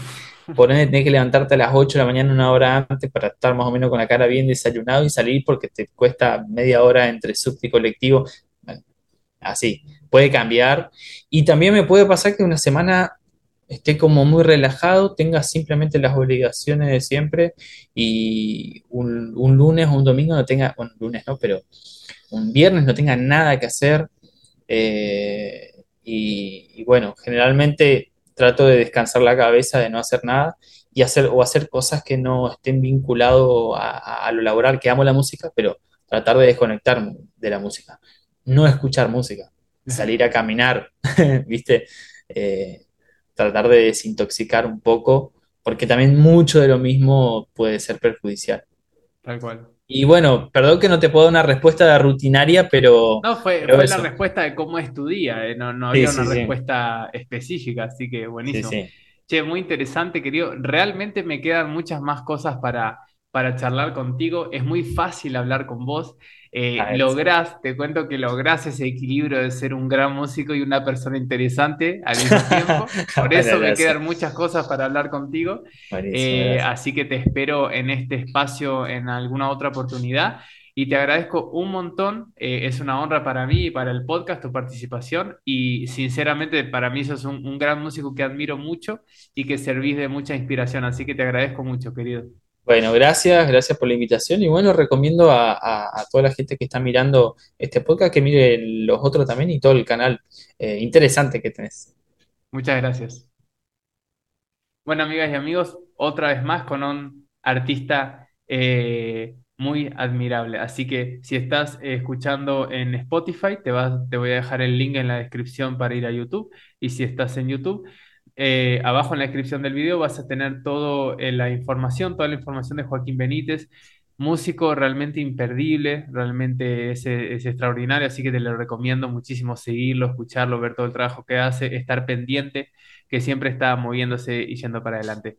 Eh, muchas gracias por escuchar este podcast hasta acá. Si no estás suscrito eh, y querés suscribirte, adelante, así sos parte de esta comunidad y ayudas a que el canal crezca. En Spotify y en las plataformas de podcast podés también evaluar el podcast y también si querés hacer algún tipo de donación, tenés los links abajo que te posibilitan. Mi nombre es Lautaro Pérez Batalla, esto es Reflexiones de un Músico y nos vemos en el próximo capítulo.